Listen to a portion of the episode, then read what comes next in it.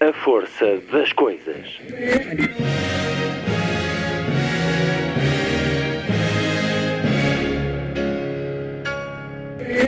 Welcome to the 109th last night of the proms.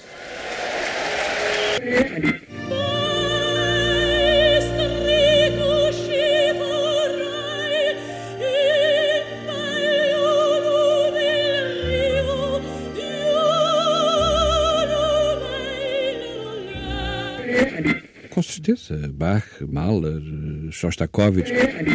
Um programa de Luís Caetano. A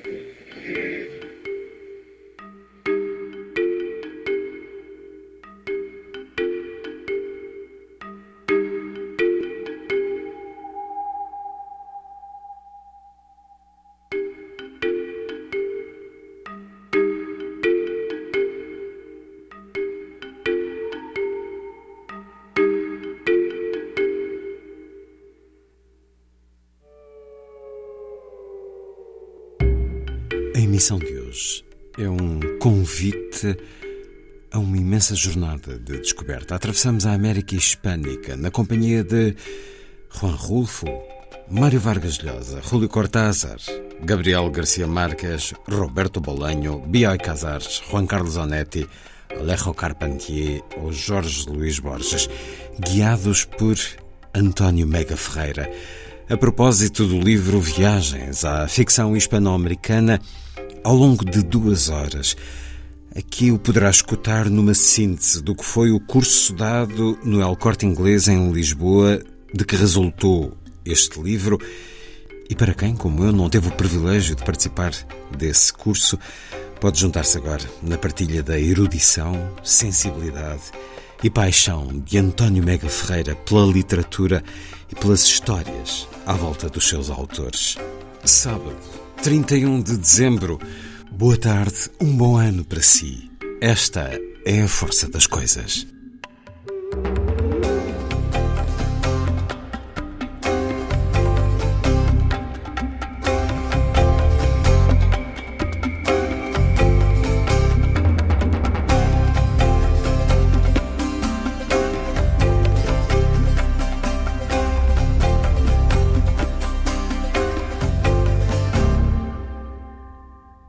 A Costa Ricanha que adotou o México, Chavela Vargas, vamos escutá-la em La Llorona.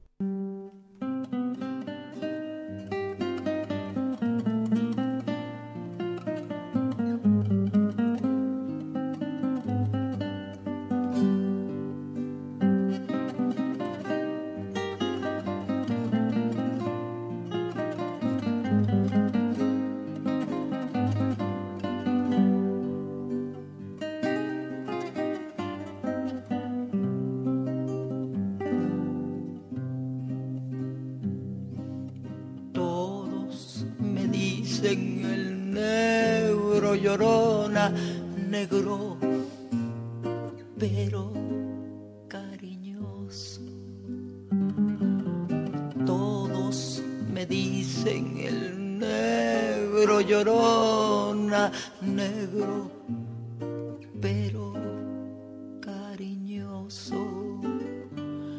Yo soy como el chile verde llorona picante, pero sabroso.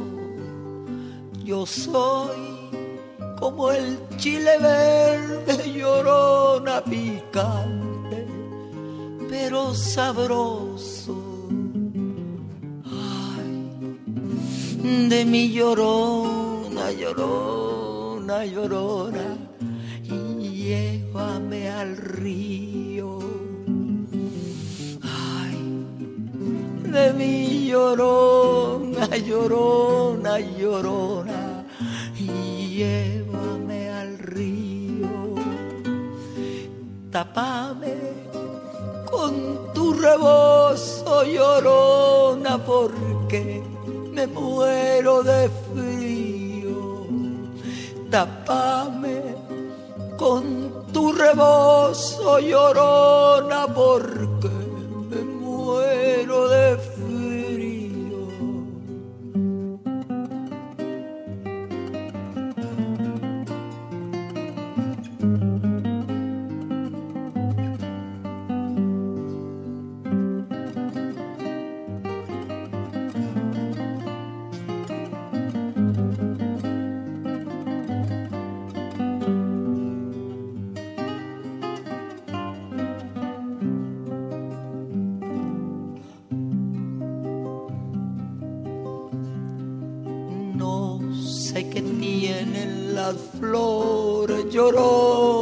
Las flores del campo santo. No sé qué tienen las flores, llorona las flores del campo santo. Que cuando las mueve el viento llorona parece que están llorando, cuando las mueve el viento llorona parece que están llorando.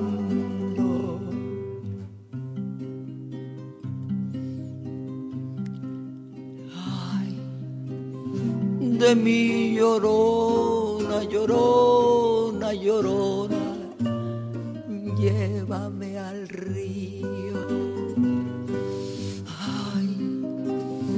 Mi llorona, llorona, llorona, llévame al río. Tápame con tu rebozo llorona porque me muero de frío. Tápame con tu rebozo llorona porque me muero de frío.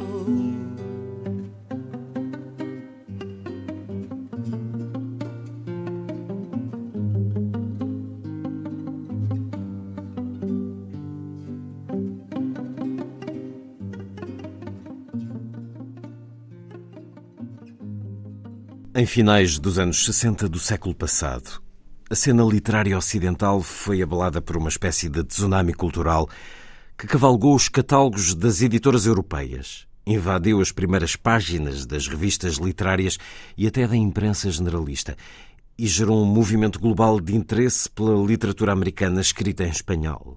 O movimento teve o seu epicentro não na cidade do México ou em Buenos Aires, verdadeiras capitais culturais da América Latina, mas em Barcelona, por impulso, gosto e visão de um editor, Carlos Barral, e de uma agente literária, Carmen Balcells. Barral tinha uma política editorial. Queria demonstrar que a língua abarca todo o território de fala hispânica, a mancha de que fala Carlos Fuentes, e procurava no Chile, no Paraguai, no Uruguai, na Colômbia. Era o editor das duas margens do oceano. Balcells era uma mulher determinada que acreditava no sucesso das suas intuições literárias e foi capaz de construir uma rede de apoio e promoção dos escritores hispano-americanos praticamente sem equivalente em qualquer outro mercado editorial. Ambos foram determinantes na criação daquilo a que depois se convencionou chamar o boom latino-americano. Em termos de percepção pública internacional, o boom alicerçou-se no sucesso imediato que acolheu a publicação em 1967 de uma obra fantástica, torrencial, inclassificável. Cem anos de solidão, do colombiano Gabriel Garcia Marques. No plano da história literária, no entanto, o boom latino-americano não começa aí, mas alguns anos antes, com a publicação de obras marcantes de escritores como o peruano Mário Vargas Llosa, A Cidade e os Cães, em 63, o argentino Julio Cortázar, Rayuela, O Jogo do Mundo, também de 63, o mexicano Carlos Fuentes, Aura, de 62, ou o próprio Garcia Marques, Ninguém Escreve ao Coronel, é de 1961. A própria designação de boom, aplicada a uma nova geração de escritores latino-americanos, precedeu a publicação do romance de Garcia Marques. Foi usada pela primeira vez em 66 na revista argentina Primeira Plana, pelo crítico Luís Arce. A emergência deste grupo de escritores de talento iluminou ainda a obra de alguns dos seus mais respeitáveis precursores, do argentino Jorge Luís Borges, que só nessa década começou a ser conhecido internacionalmente, ao cubano Alejo Carpentier, do paraguaio Augusto Roa Bastos ao uruguaio Juan Carlos Onetti.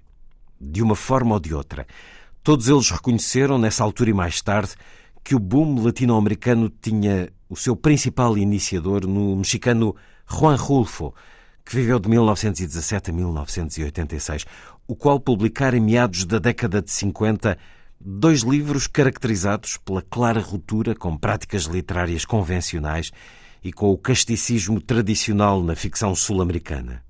O impulso deste grupo de escritores respondia àquilo que Alejo profetizara no seu célebre discurso ao Congresso de Escritores e Artistas Cubanos, o primeiro depois da Revolução realizado em Havana, em agosto de 61. Tudo parece indicar que quando este continente despertar, se apoderará do que resta do século XX. De facto, no meio século seguinte, cinco escritores hispano-americanos viriam a receber o Prémio Nobel. Miguel Ángel Astúrias, Pablo Neruda, Garcia Marques, Otávio Paz e Vargas Llosa. É um excerto do livro Viagens à Ficção Hispano-Americana, livro de António Mega Ferreira, a edição Arranha-Céus, uma chancela da editora Abismo. Bem-vindo à Antena 2, António Mega Ferreira. Este é um livro que resulta de um conjunto de encontros, um curso, acho que podemos chamar assim, que deu na vertente cultural do El Corte Inglês, que propõe a quem quiser inscrever-se, encontro com a literatura, com outras artes. Este que o conduziu a partilhar o gosto, o entusiasmo e o conhecimento pela ficção hispano-americana deu-lhe muito trabalho, António Mega Ferreira? Ou já estava muito dentro de si desta paixão e deste conhecimento? Oh, Luís, muito obrigado por me ter convidado. Sabe que as coisas felizes dão trabalho. E este livro, para mim, foi, foi uma felicidade ter tido a oportunidade de escrever, porque tive a oportunidade de uh, receber um convite para, para dar um curso.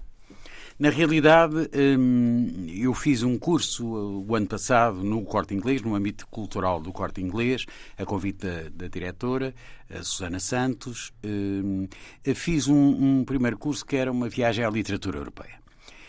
Um, e, e, esse primeiro curso uh, resultou muito bem. Eu fiz a, a primeira série, eram 10 lições também, ou 10, 10 preleções, ou 10 palestras, nunca, nunca sei como é, que lhes hei, como é que lhes hei de chamar. Para 10 escritores também? Neste caso era para 10 obras literárias. Hum. E, portanto, aí, em cada, em cada sessão, eu analisava com alguma profundidade uma determinada obra literária, embora dando sempre umas pinceladas uh, em relação ao autor dessa obra, à restante obra, ao contexto da, da, sua, da sua própria obra. Mas, portanto, esse curso era um curso que começava com a Odisseia, atribuída a Homero, e terminava com o livro do Desassossego, atribuído a Bernardo Soares. Um, possivelmente dois, dois inexistentes. Dois inexistentes, exatamente, um e o outro. Ora bem, esse curso, como disse, teve bastante sucesso de público, de participantes, e eu tive que eu repeti-o mais duas vezes. Isto é, fiz três vezes em meia dúzia de meses, fiz, um, apresentei esse, esse curso. Já se podia apresentar como professor de literatura pois, europeia. Mas exatamente era isso, é que eu não queria. Quando a Susana Santos me convidou para fazer a quarta série do curso, eu disse, oh, desculpe, mas eu não sou um professor. A minha vocação e a minha ocupação não é repetir uh, as coisas que fiz uma vez. Isto está feito, está publicado em livro também, isto faz parte do, do acordo. E é uma, é uma coisa interessante deste discurso, é que os discursos verba volant, mas neste caso eh, as palavras voam, mas são fixadas em texto e o texto dá origem a um livro que é publicado. Eu disse isso, não. Se você quer muito que eu faça mais algum curso, então vou fazer outra coisa. Bom, mal sabia eu no que é que me ia meter. E então propus de fazer sobre a ficção hispano-americana, que foi imediatamente aceite, e o trabalho fundamental que eu tive foi seis meses de total imersão, total imersão literária, digamos assim, na ficção uh, latino-americana, total ficção literária, uh, imersão literária, porque uh, eu tenho outra parte da minha vida, que é profissional, e continuei a tê-la, mas uh, tive uma, uma imersão literária na ficção latino-americana. Eu sei que tenho que trabalhar assim, em projetos desta natureza. Não posso ler mais nada durante aquele tempo em que estou a fazer isto. Portanto, li tudo o que eu achava que era fundamental ler. As obras. Muitas obras que não tinha E as lido. obras sobre. E, e obras sobre, exatamente, e bibliografia ativa e passiva, digamos assim, hum, e, e- li também, e reli muitas das obras que já conhecia da, da maior parte destes escritores, todos estes escritores, todos, todos eles eu já conhecia. A aproximação foi diferente do primeiro curso, ou seja, aqui eu não escolhi 10 obras, aqui escolhi 10 autores. E, portanto, foi uma perspectiva muito mais abrangente, se quiser, eh, eh, da, da obra dos autores, porque não me fixei numa obra. Foi menos sobre 10 obras capitais do cânon eh, ocidental europeu e foi mais uma obra sobre 10 autores fundamentais da ficção hispano-americana do século XX. A primeira restrição foi eh, século XX. Século Portanto, XX, mais a segunda metade do século XX. Há aqui uma, Sim, sim, sim, sobretudo. há aqui Ou uma seja, reunião, um- sim. uma concentração. Sim, porque efetivamente a mim interessou muito essa coisa, de, enfim, desse texto que, que leu, está aí já apresentado Hum. e justificado, se quiser, ehm, dado o argumentário eh, da- do conceito deste, deste curso, a mim interessou-me foi focalizar-me sobre o chamado boom latino-americano. é? Eh, porque efetivamente a ficção hispano-americana, enfim, nem você por maioria de razão. Nem eu vivemos a primeira metade do século passado, mas de facto a ficção latino-americana conhece um- um- uma, determina, uma, uma enorme notoriedade. É na segunda metade do século e é designadamente a partir desse momento crítico, no sentido positivo, neste caso do termo, que é a publicação dos 100 anos de solidão de Gabriel Garcia Marques. Sendo que diz que, para a sua geração, estão mais marcados pelos detetives selvagens Ora bem, de Roberto, Roberto Bolanho. Bolanho. Ou seja, a minha geração, o que eu digo é basicamente isto. Hum, quando o Gabriel Garcia Marques publica o seu livro, eu tinha eh, 18 anos. Hum, quando o, o Bolanho escreve sobre os nascidos no início dos anos 50, eu nasci em 49, é a mesma coisa. Eu estou muito mais perto. Ou seja, não é estou muito mais perto. Hum, há um conjunto de referências na obra de Roberto Bolanho que são muito mais geracionais em relação à minha geração. Por exemplo, as referências musicais dos escritores do boom, mais da geração anterior, eram o bolero, eh, o mambo, eh, enfim, o tango, claro, absolutamente, a milonga, etc. Bom, as eh, referências musicais da minha geração não são essas. São, efetivamente, o rock e o punk rock, que era a referência musical fundamental do Roberto Bolanho, do chileno Roberto Bolanho, que é o último dos autores eh, que eu eh, abordo neste, neste livro. Que é o tipo que morre jovem, que morre com mochila às 50 costas. anos, que morre com 50 vive anos. com Exatamente, não usava uma mala de viagem, tem essa imagem. Não? Eh, Ele punha uma mochila às costas e isto tem a ver, é uma coisa geracional, não é? Quer dizer, eh, de facto, eh, a minha foi a primeira geração que usou mochila. Eu lembro-me sempre de ver o, o meu amigo e colega de faculdade, Jorge Braga de Macedo, eh, nos aeroportos, já funcionário internacional, de mochila às costas. Portanto, isto era impensável a escritores que teriam mais 20 anos do que nós. Eh, Não viajariam de mochila, eh, nem a mochila era, digamos, o seu, o seu salvo-conduto para eh, funcionar nos aeroportos, nos aeroportos europeus. Mas dito isto, em relação a essa proximidade de referências, é evidente, apesar disso, que a minha apreciação literária eh, de Roberto Bolanho não é a mesma, talvez porque nós não tivemos ainda distância eh, para ler eh, muito bem a obra dele. Por exemplo, eu acho a obra mais conhecida dele, publicada postumamente, o 2666, acho uma obra relativamente falhada, acho uma obra completamente descompensada, porque está incompleta. desequilibrada, está incompleta eh, e como está incompleta, obviamente não foi revista, eh, não foi articulada, não foi harmonizada, etc. Eh, Acho, acho os Detetives Selvagens uma obra-prima. Acho, de facto, os Detetives Selvagens um livro absolutamente extraordinário e um livro que efetivamente tem a ver com outros céus que não eram os céus da ficção da geração anterior.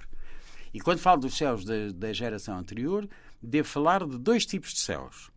Os céus da literatura dos escritores dos trópicos, os céus da literatura dos escritores do sul da América do Sul, designadamente de Buenos Aires e de Montevideo, os escritores do Rio La Plata. É? Assim é feita esta cartografia de fontes literárias neste livro, Viagens à Ficção Hispano-Americana. Temos mapa e tudo para nos ajudar com as uh, diferentes referências no topo com um jorro substancial para nosso contentamento aqui na Argentina, até por razões de ordem prática. Não entrou aqui o Brasil, já nem o título poderia ser claro, o mesmo deste curso claro, e deste livro, mas podemos falar de marcas comuns neste boom hispano-americano? Entre estes dez autores que aqui estão, há marcas comuns? Sim e não. É, sim e não. Sim, no sentido em que é possível aproximar um conjunto de escritores que são os tais dos trópicos, digamos assim, onde a problemática, por um lado, a cor, a cor da escrita, por outro lado, o cromatismo da escrita é completamente diferente. Por exemplo, se quisermos fazer um, um, um exercício mais ou menos sinestésico, poderíamos dizer que a cor dos escritores de Buenos Aires é o azul ciano, o cinzento prata, uh, o negro. Uh, esta é a cor dominante destes escritores, dos, dos, argentinos e do Juan Carlos Onetti, de Montevideo, que é completamente, completamente estas cores.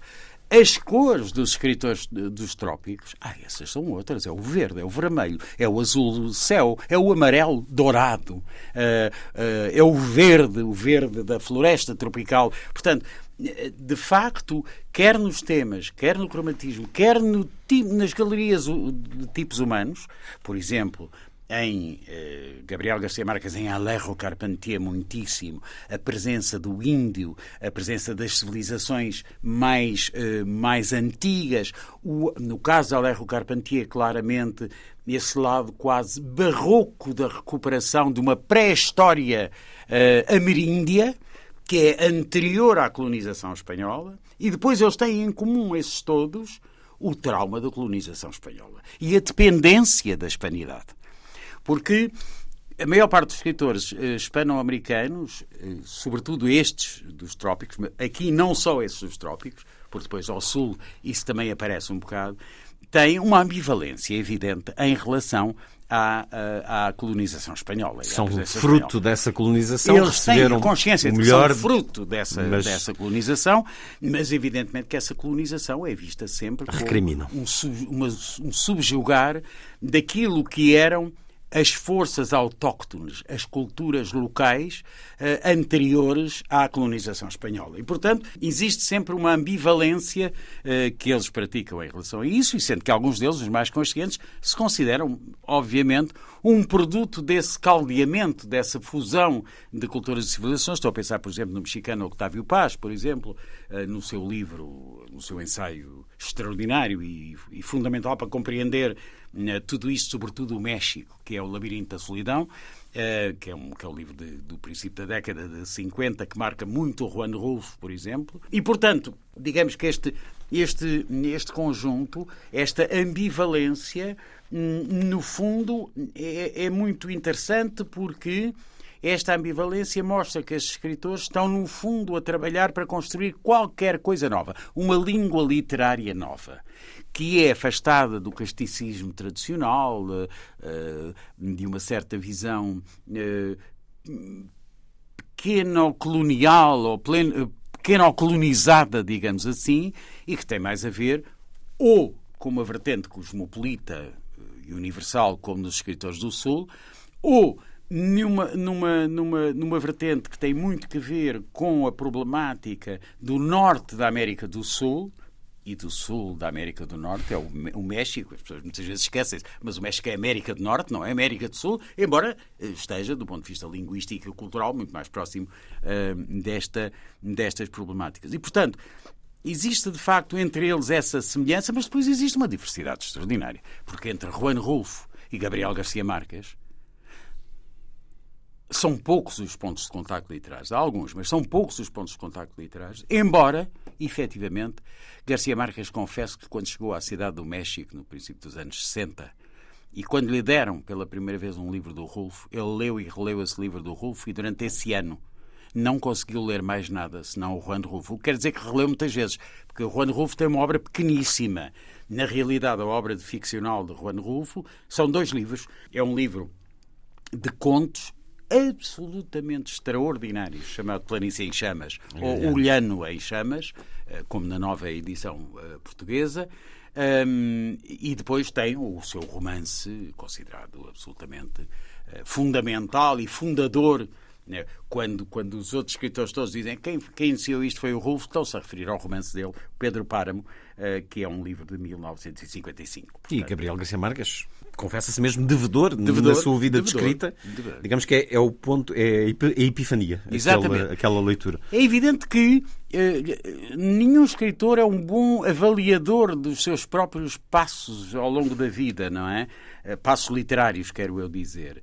Porque eh, Garcia Marques sempre, eh, sempre me pareceu ao, ao, valorizar muito o Juan Rufo, sempre me pareceu que estava a esquecer-se de uma obra, uma primeira obra-prima dele, admirável, que é o Ninguém Escreve ao Coronel, que é de 1961, que é exatamente o ano em que ele vai para a Cidade do México. Portanto, quer dizer, quando ele leu o Rufo, ele já tinha escrito, que já tinha sido escrito antes, é publicado nessa altura, o Ninguém Escreve ao Coronel, que é uma novela perfeita, não é? Quer dizer, não, aliás, como a última como a última novela do, do, Garcia Marques, que escreveu já com 80 anos, que é A Memória das Minhas Putas Tristes, que é uma joia literária, uma coisa absolutamente uh, deslumbrante. Como é que é possível, aos 80 anos de idade, escrever-se com aquela frescura, com aquela, com aquela capacidade de maravilhar-se com a beleza de uma, de uma rapariguinha, porque obviamente que através da personagem principal dessa, dessa última novela. Marcas projeta-se.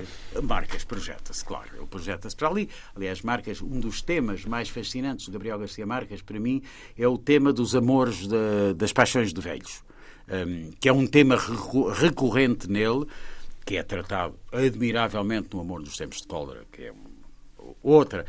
O, o Marques tem essa coisa absolutamente invulgar que é ter mais do que uma obra-prima, não é? Quer dizer, dizer, ah, pois, ninguém escreve ao Coronel é a novela perfeita, é uma obra-prima. E depois os 100 anos de Soleil é uma obra-prima. E depois o Amor dos Sempre Scholar é uma obra-prima, é a Memória das Minhas Putas Tristes, que é a última coisa, é outra obra-prima. Mas, eh, mas isso eh, denota também que por alguma razão Garcia Marques veio a ser considerado internacionalmente como o iniciador do boom na verdade, na pré-história do mundo, todos eles, mas todos eles, até o Bolenho, aponta que uh, o Juan Rulfo é que está na origem de tudo. Vamos a essa origem, da origem ao início do Pedro Parme. Antes de perguntar-lhe, porque é transversal também, sobre toda esta literatura, esta ficção hispano-americana, há uma etiqueta quase de pronto a vestir que qualquer leitor lhe coloca facilmente, que é do realismo mágico. Uhum. Esse realismo mágico que o António Mega Ferreira aqui nos eh, confirma e expressa em relação a vários autores, mas com diferenças. Uh, Creio que para Alejo Carpentier, é o Real, é o Real Maravilhoso. E a outra uns... coisa não é exatamente a mesma coisa que é o realismo mágico. Mas explique-me essa diferença entre o realismo mágico de Garcia Marques e o Real Maravilhoso de uhum. Carpentier. O Real Maravilhoso é para Carpentier o quê? A capacidade que tem a natureza e a realidade eh, hispano-americana, latino-americana, digamos assim, e designadamente a dos territórios em que ele se move, um, essa capacidade para eh, suscitar o deslumbramento eh, no ser normal, digamos assim. Hum. O realismo mágico é uma categoria lit propriamente literária. O real maravilhoso não é apresentado como uma categoria literária pelo, por Carpentier, é apresentado como, se quiser, uma característica da realidade cultural e natural o deslumbre. Uh, o, o, e tem a ver com o deslumbre, com, com, com a capacidade que o real tem uh, na América Latina de provocar o deslumbramento através da irrupção do maravilhoso. O realismo mágico é uma categoria literária, é qualquer coisa que é aplicado. Quer dizer, quando o Garcia Marques começou a falar de realismo mágico, já toda a gente dizia que ele era o introdutor do realismo mágico uh, na ficção. E o que é o realismo mágico? O realismo mágico parte de uma outra coisa, que é a confrontação, se quiser, do ponto de vista realista, cartesiano, europeu, nosso, com o ponto de vista mágico Portanto, o confronto. Não, e é, do, é o confronto. O realismo mágico é. Ele, ele tem, aliás, na, na, no livro, que é uma grande conversa com um grande amigo dele, o Plínio Pelei de Mendonça, um extraordinário embaixador da Colômbia. Um, em Portugal? Em Portugal, foi um extraordinário, um extraordinário embaixador da Colômbia em Portugal. Já dois este, livros já sobre. Garcia Marques. Exatamente. Um deles. O, na Teorema e na Don Quixote. Exatamente. O uh, um deles, o Aroma da Goiaba. Exatamente. E aí, no Aroma da Goiaba, ele, a certa altura, conversando com, com, com o Plínio Peleio, o, o, o Garcia Marques torna isto mais concreto. Diz: reparem, para, eh, para nós, latino-americanos, o que é mágico é o comboio a vapor. As dentaduras postiças, etc, etc, etc. Isso para vocês não é nada mágico, é uma coisa de todos os dias. Para vocês, o que é mágico é uma mulher levitar e subir aos céus. Isso Mas para isso nós para nós é, é, isso é trivial. e conta até como é que a célebre ascensão aos céus nos 100 anos de, de solidão eh, de uma das personagens femininas, como é que nasceu na cabeça dele. Ele disse: Um dia eu estava na casa dos, dos meus avós, claro, um, e, e, e, em, em Aracataca, que era que é, que é a povoação, a cidade, hoje cidade, em que ele, em que ele nasceu, e, e olhei para o, para, o, para o quintal e no quintal estava uma criada a tentar eh, eh, apanhar, recolher os lençóis de cama que eram agitados pelo vento e que a enrolavam completamente. E eu, olhando para aquilo, de repente vi ela a subir com os lençóis. Portanto, a magia está, está, Para vocês é mágico, não, para mim é uma coisa que eu vi. Aliás, o Garcia Marques dizia muito isso, que todos os grandes episódios que estão, sobretudo nos 100 anos de solidão, são, têm todos uma origem real na vida dele. Foi uma coisa que se falou, uma história das borboletas amarelas, por exemplo. Não, mas aqui havia. E a minha avó costumava dizer, lá vem aquele com a borboleta amarela, porque ele trazia uma borboleta amarela atrás. E ele imaginou que, em vez de uma, a personagem do livro entra com uma data dela. Temos que é o olhar poético sobre claro, a realidade. é evidente. E, portanto, isso, isso vale como tal. Portanto, a distinção entre real maravilhoso e realismo mágico nem sempre é fácil. Eu acho que, em todo caso, se pode, fazer assim, se pode dizer assim: o real maravilhoso para Carpentier é um dado natural. O realismo mágico é uma categoria literária ou de crítica aplicada. Um recurso. Eh, é um recurso que é aplicado à maneira como o Garcia Marques vê o confronto entre duas visões do mundo. A visão dita civilizada, a nossa, do primeiríssimo mundo, etc., etc., cartesiana, industrializada, e a visão uh, autóctone, digamos, dos povos da, da América Latina, que é que parte de pressupostos completamente diferentes e que não sabe, sobretudo, quem foi Descartes. A realidade maravilhosa é irmos ao encontro de todos estes escritores e lendo este livro, Viagens à Ficção Hispano-Americana, António Mega Ferreira, com a chancela Arranha-Céus. É essa vontade? Traz muitos certos neste seu livro, nos diferentes capítulos sobre cada autor. Isso não me impediu de criar uma mise-en-scène trazendo os, os livros e já olhámos, eh, salpicámos um pouco este livro hum, em diferentes autores, mas sigamos agora eh, no caminho que nos traçou deste extraordinário boom hispano-americano que foi a segunda metade do século XX e que, como no certo que li, foi eh, sublinhado com cinco prémios Nobel, olhando esta, esta diferença aqui com a literatura brasileira, sente-se que há de facto uma, uma posição subalterna instituída por um, um que é o Nobel, e que pode ser ou não respeitado. É verdade, o canon consagrou essa, essa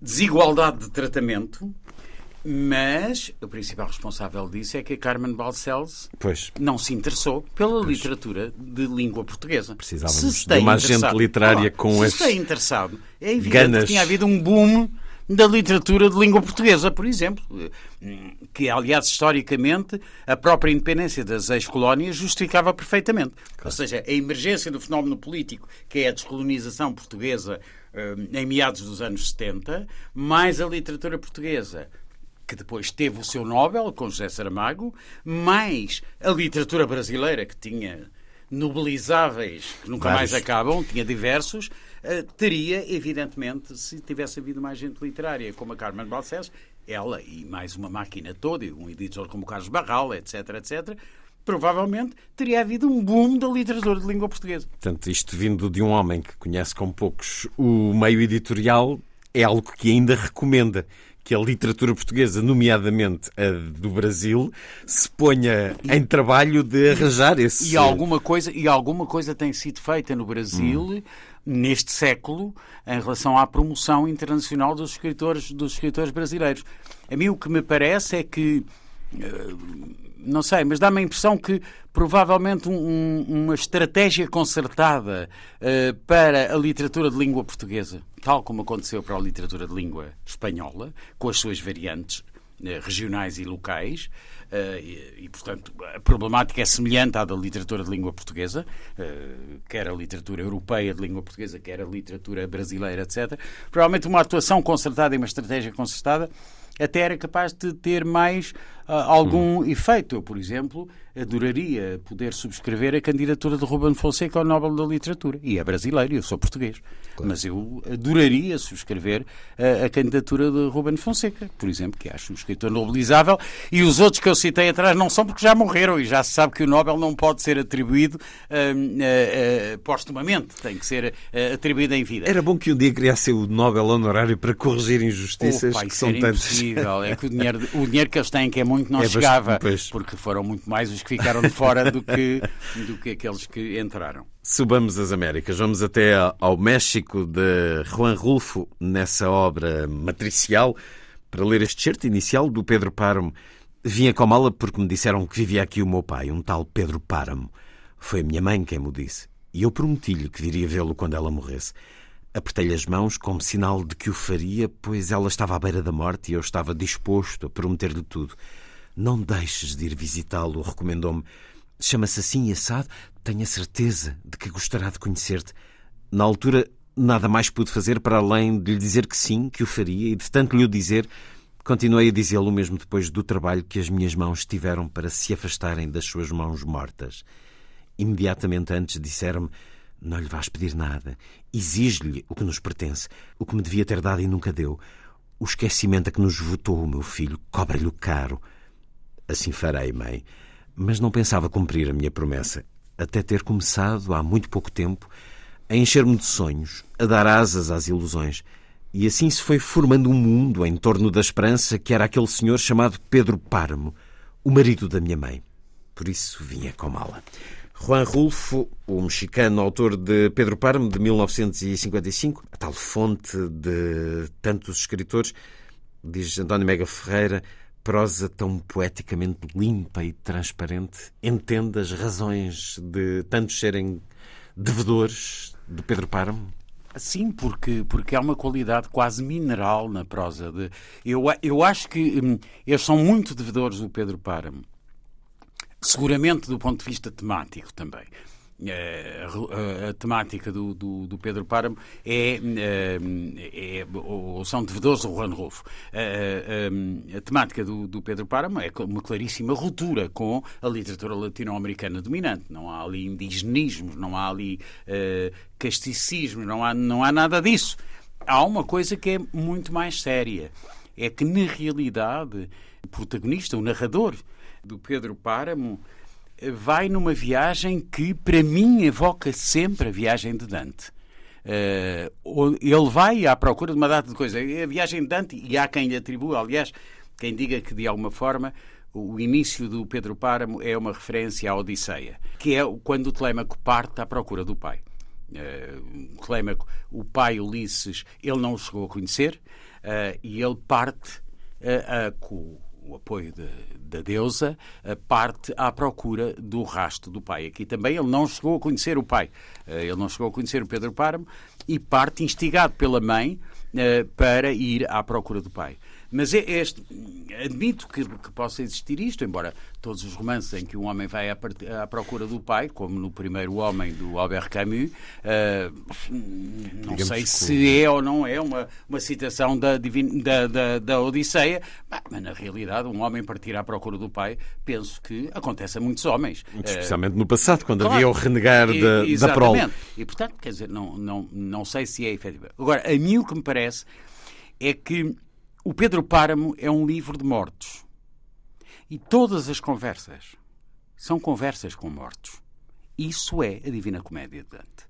Isso é um percurso, e é um percurso, se seguirmos, se lermos com atenção o romance de Juan Rulfo, há um percurso, ele vai seguindo diversas etapas até compreender essa coisa uh, uh, pós-dantesca que é a de que ele próprio está morto.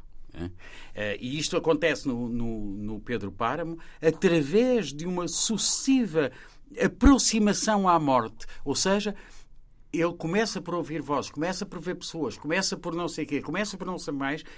E à medida que a narrativa vai continuando, ele vai perdendo a noção da materialidade de todas essas coisas e pessoas e percebendo cada vez mais a espiritualidade de tudo isso. Há qualquer coisa que é imaterial que voga em Comala. Comala é uma cidade morta. Comala é uma metáfora do México no tempo em que Juan Rulfo escreve Pedro Páramo. Eh, o México, nos anos 50, fim dos anos 40, é um país despedaçado completamente. A Revolução Mexicana, as diversas contra-revoluções o próprio Juan Rufo, o pai, tinha sido morto em 1923 na chamada Guerra Cristera. Que a Guerra Cristera que era uma, uma, uma foi uma, uma insurreição contra a Revolução Mexicana, alimentada pela Igreja Católica no, no, México, no qual o pai, que era proprietário terrateniente, é proprietário de terras, latifundiário, como nós diríamos, ou como viríamos a dizer mais tarde, hum, se envolveu e foi morto nessa guerra cristã. Portanto, o próprio Juan Rulfo era um, um filho da guerra, da violência eh, terrível que dilacerou o México, continua a dilacerar as, as, as coisas. Aliás, isto faz grandes... uma ponte, este livro matricial acaba por fazer uma ponte com, com uh, o México é, das mulheres do, uh, que são raptadas Bolanho, e mortas no Roberto Bolanho no 266. Também não foi por acaso, foi uma das claro. pessoas que escolheu o Roberto Bolanho para fechar exatamente Mas, hum. esse, esse arco para voltar ao lugar do crime, digamos assim. Uh, porque de alguma forma é um pouco isso que se passa. Esta escrita mineral, de uma beleza uh, trespassante por vezes, é de uma violência interior, como um fogo que arde debaixo da superfície do chão. É uma coisa ígnea ao mesmo tempo. É gélido e é ígneo. Queima por ser tão gelada. E, e, portanto, esta prosa, percebe-se que quer pelo tema, quer pela qualidade da escrita do Juan Rulfo, ele tenha sido uma enorme inspiração. E percebe-se perfeitamente que o escritor como Garcia Marques tenha aterrado na cidade do México e tenha passado um ano a ler e a reler o Juan Rulfo, porque, de facto, eh, sobretudo à época, e com o histórico da, da ficção uh, hispano-americana, é preciso ver que, quando chega à Cidade do México, em 61, Garcia Marques já tinha escritos quatro ou cinco livros publicados só um em edição de autor, os outros não tinham sido publicados, entre os quais ninguém escreve ao Coronel. Uh, mas um outro lá, o Harasca, por exemplo, que é o livro 55, 56, uh, que ele tinha escrito e não publicado. Ou seja, a literatura que saía do cânon castiço, tradicionalista, uh, latino-americano, uh, indigenista, etc., a literatura que saía do cânon não tinha efetivamente ainda aceitação. E, portanto, evidentemente, que Juan Rulfo, claro, ele, ele leu o Rulfo e disse: Mas é isto que eu quero fazer, sendo que quer, quer fazê-lo de uma maneira totalmente diferente. Mas, no fundo, é esta ruptura que eu quero aprofundar e que ele, obviamente, consegue numa direção completamente diferente com os 100 anos de solidão, designadamente, que é o primeiro grande livro um, de Garcia Marques que aponta uh, numa direção uh, a que mais tarde alguns chamaram o realismo mágico. E que continua com essa magia a atingir muitos leitores e a convocá-los para o gosto de ler. Eh, todos nós conhecemos casos assim. Seguimos com Alejo Carpentier, temos que lhe dar a intuação uh, francófona, é, porque, porque, ele nasceu na Suíça francesa, em uh, a vida como em Eu às vezes Lausanne, gosto de chamar Carpentier. Pois, eu comecei por dizer, mas um depois... bocado... Não, mas é Carpentier. Presumo que na América Latina é, ninguém é assim, chamava Carpentier. Claro, deviam chamar Carpentier. Carpentier. Carpentier. Hombre. Sigamos nesta cartografia de António Mega Ferreira, lendo de viagens à ficção hispano-americana A propósito de Os Passos Perdidos, é, é o livro que tem edição portuguesa numa chancela da CD de emergência, é, Camões e companhia, que lhe dá justamente na biografia é, não a nacionalidade suíça, já não sei onde vi, aqui está, Havana, 1904, Paris, 1980, mas isto, convenhamos que não está correto. Não. Isso é uma narrativa que o próprio Carpentier, aliás, soube, uh, soube alimentar. Reivindicou-se como cubano de nascimento. Um, sobretudo a partir do momento em que, obviamente, a Revolução Cubana claro, se tornou. Pois, claro, alimento. E, portanto, aí... e nestes espaços perdidos, o narrador apanhado em Nova Iorque, escreve António Mega Ferreira, em plena crise existencial e conjugal, aceita o convite para ir à procura de instrumentos musicais primitivos que faltam na coleção de uma instituição norte-americana. A busca deve ser desenvolvida na selva venezuelana, seguindo o curso ascendente do rio Orinoco que atravessa o país no sentido do Oriente, até ir desaguar em delta no Oceano Atlântico.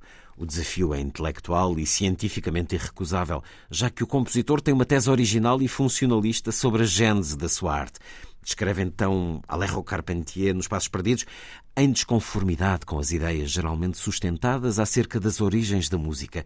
Eu começara a elaborar uma engenhosa teoria que explicava o nascimento da expressão rítmica primordial pela vontade de imitar o trote dos animais ou o canto das aves. Se tivéssemos em conta que as primeiras representações de renas e bisontes, pintados nas paredes das cavernas, se deviam a um mágico ardil de caça, o tornar-se dono da presa pela prévia posse da sua imagem, eu não andava muito equivocado na minha convicção de que os ritmos fundamentais tinham sido os do trote, do galope, do salto, do gorjeio e do trino, procurados pela mão sobre um corpo ressoante ou pelo sopro no vazio das canas de junco. Há muito de música em Alejo Carpentier. Aliás, há pouco, quando falava dele, lembrei-me deste concerto barroco, desta barroco, é, uh, revivalismo de, do Montezuma, de um Vivaldi. É um, é um homem que uh, vai cruzando muito isto. Ele uh, nasce então na Suíça Francesa em 1904, muda-se em criança para Cuba o Reino deste Mundo de 1949 é o resultado de uma viagem ao Haiti e com ele traz esse novo olhar à realidade sul-americana.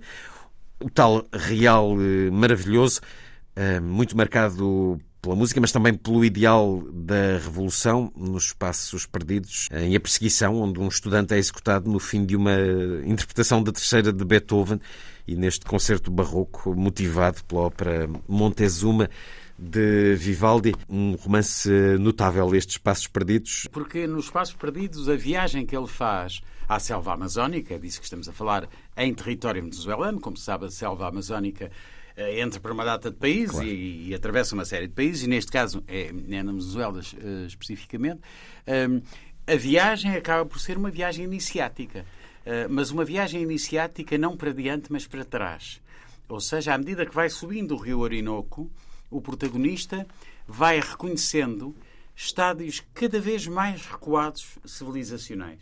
E, portanto, ehm, quando ele chega, digamos, à origem, ou, ou máximo, ao ponto mais distante onde pode chegar. Antagónica à sua origem de Exatamente, Nova. No... É a altura em que ele confessa que a teoria funcionalista da arte que ele tinha, essa que acabou de ler, não fazia sentido nenhum.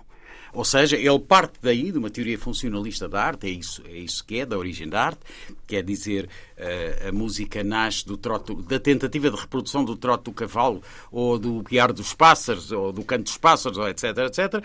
E, e isso, essa teoria funcionalista, ele vai perdê-la quando descobre aquilo que são as origens da música. As origens da música, para ele, encontras, metaforicamente, ou alegoricamente, melhor até, eh, encontras na, nas povoações, nas populações indígenas cujo estado de civilização é mais recuado, ou seja, que está mais próximo da origem virtual da qualquer expressão artística. Uh, e, e, e, isso é isso é um, um, um, tema muito interessante, porque é o tema em que um civilizado se torna um bárbaro, por assim dizer. Com todo o gosto. Com todo o gosto. Apaixonando-se até aqui Exatamente. também por uma mulher mais mulher, nova, uma índia, mas que é também primordial. E, e é ir ao encontro. E, e, ontem relia este início do concerto barroco, esta escrita quase ritmada, compassada, mas uh, ficávamos aqui muitas horas. Mas, Há um outro uh, livro extraordinário. Bem, é preciso explicar isto. Olha, grande parte destes escritores eh, tratados neste livro são, tinham uma segunda, tinham um violão d'angre, tinham uma, uma, segunda, uma segunda paixão. Juan Rulfo, por exemplo, é um notabilíssimo fotógrafo e tem fotografias extraordinárias sobre o México, porque ele depois trabalhou na, no secretariado, no Instituto de, de, de Indígena, digamos assim, na, do México, a partir da cidade do México, e como tal levou a vida a percorrer o território mexicano à procura de populações do interior, uh, etc. E fotografou-as. E, portanto, as fotografias do Juan Rulfo são admiráveis. Esta é imensa pena que este livro não consentisse que houvesse a reprodução de algumas imagens, porque claramente algumas fotografias do Ran Rufo deveriam figurar aqui neste primeiro capítulo, porque algumas das descrições dele são impressionantes. Algumas das descrições dele, eh, por escrito, nós olhamos para uma fotografia dele e dizemos: Ah, foi com estes olhos que ele olhou hum. e foi isto que ele viu não é? E depois escreveu, que é outra, que é uma transcrição para outra linguagem daquilo que ele fez. E isso era o caso de muitos outros, Cortázar, eh, e o olhar sobre o cinema. Exatamente, Cortázar que tem essa relação com o cinema e o Carpentier com a música. Hum. O Carpentier era um músico, a mãe era, era música, era pianista, ele era músico, foi musicólogo, ele tem na sua bibliografia livros de ensaio publicados sobre a música em Cuba, por exemplo, sobre a história da música da música cubana e da música em Cuba e da recepção de diversas formas musicais em Cuba, e era um melómano. Para além de tudo isto, era um melómano. O melómano é estritamente aquele que tem uma enorme paixão pela música e não pode viver sem música. E o Carpentier não podia viver de tal forma que a sua escrita é completamente marcada pelo fenómeno musical e pela linguagem musical. Por exemplo, citou aí uma novela dele que se chama El Acoso, eh, que é a perseguição. Eh, a perseguição é sobre eh, a execução de um estudante revolucionário contra uma ditadura dos anos 30, a execução desse estudante porque ele traiu, traiu a causa, isto é, delatou, provavelmente submetido à, à, tortura, polícia, à tortura ou qualquer coisa, mas delatou uma série de coisas. E então, é a execução pelos antigos camaradas dele, é a execução dele. Ora bem, a ação desta novela demora 43 minutos. Porquê? Porque é exatamente o tempo médio de interpretação da Sinfonia número 3, a Heroica de Beethoven. E o livro começa com o início, num teatro, com o início da interpretação da Heroica, e termina com o final da heroica e a ação do livro, ou seja, entre o momento em que o estudante está no teatro, se apercebe de que o querem matar, foge, se refugia, é perseguido e é morto, dentro do livro isto demora 43 minutos. A ler demora mais do que isto, mas na realidade a ação do livro demora o tempo de interpretação da, da heroica. Bom, não é possível ser mais musical na estrutura da composição do que neste exemplo do, do, do Alejo Carpentier. Sabe Mas, está traduzido esse livro em português? Está, está, está, sim senhor. Foi publicado pela primeira vez no Círculo Leitores, numa altura em que, estava... em que eu fui diretor editorial do Círculo Leitores. Muito foi, bem. Publicado, foi publicado exatamente esse livro Procuremos então e punhamos a tocar a heroica, a heroica, enquanto lemos, já que. Porque, porque a ação está, tem a ver com isso. Está Os próprios convite. andamentos do livro têm a ver com os andamentos da Sinfonia Heroica de Beethoven. Uh, o Allegro, o Agitato, o, o Adagio, etc, etc. Portanto, tem, eh, ele, ele claramente quis fazer uma obra literária que tivesse uma estrutura musical. E lá está. Sigamos nesta viagem à ficção hispano-americana. Viagens, na realidade, o título que quis dar ao curso e ao livro porque com toda a unidade que possamos encontrar, geográfica e temporal, nomeadamente, uh, cada um destes mundos é um mundo singular, eu diria com vários patriarcas. Não podemos fugir ao patriarca que é Gabriel Garcia Marques. Já aqui falámos dele, escreve uh, António Mega Ferreira como pretendia ao México. Deu-lhe abertura para trabalhar em cinema, também essa experiência de marcas, mas deu-lhe mais um pouso onde se fixar, depois de tantos anos de errância um ambiente favorável à publicação dos seus contos e à difusão das suas obras e as condições para escrever num ambiente cultural fervilhante, aquele que se vivia na capital intelectual da América Hispânica. Garcia Marques adotou o México como a sua segunda pátria e anos depois tornar-se conhecido como o mexicano de Aracataca. Foi no México, durante uma viagem para Acapulco, que lhe ocorreu a frase que viria a ser o início de 100 anos de solidão. muitos anos depois, diante do pelotão de fuzilamento.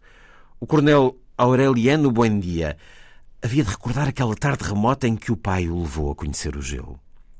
A frase tornar-se-ia quase instantaneamente um dos mais célebres princípios de romance da história da literatura ocidental. Nesse dia, diz a lenda, teve o efeito de o levar a dar meia volta e a regressar à cidade do México, onde começou a escrever febrilmente o romance.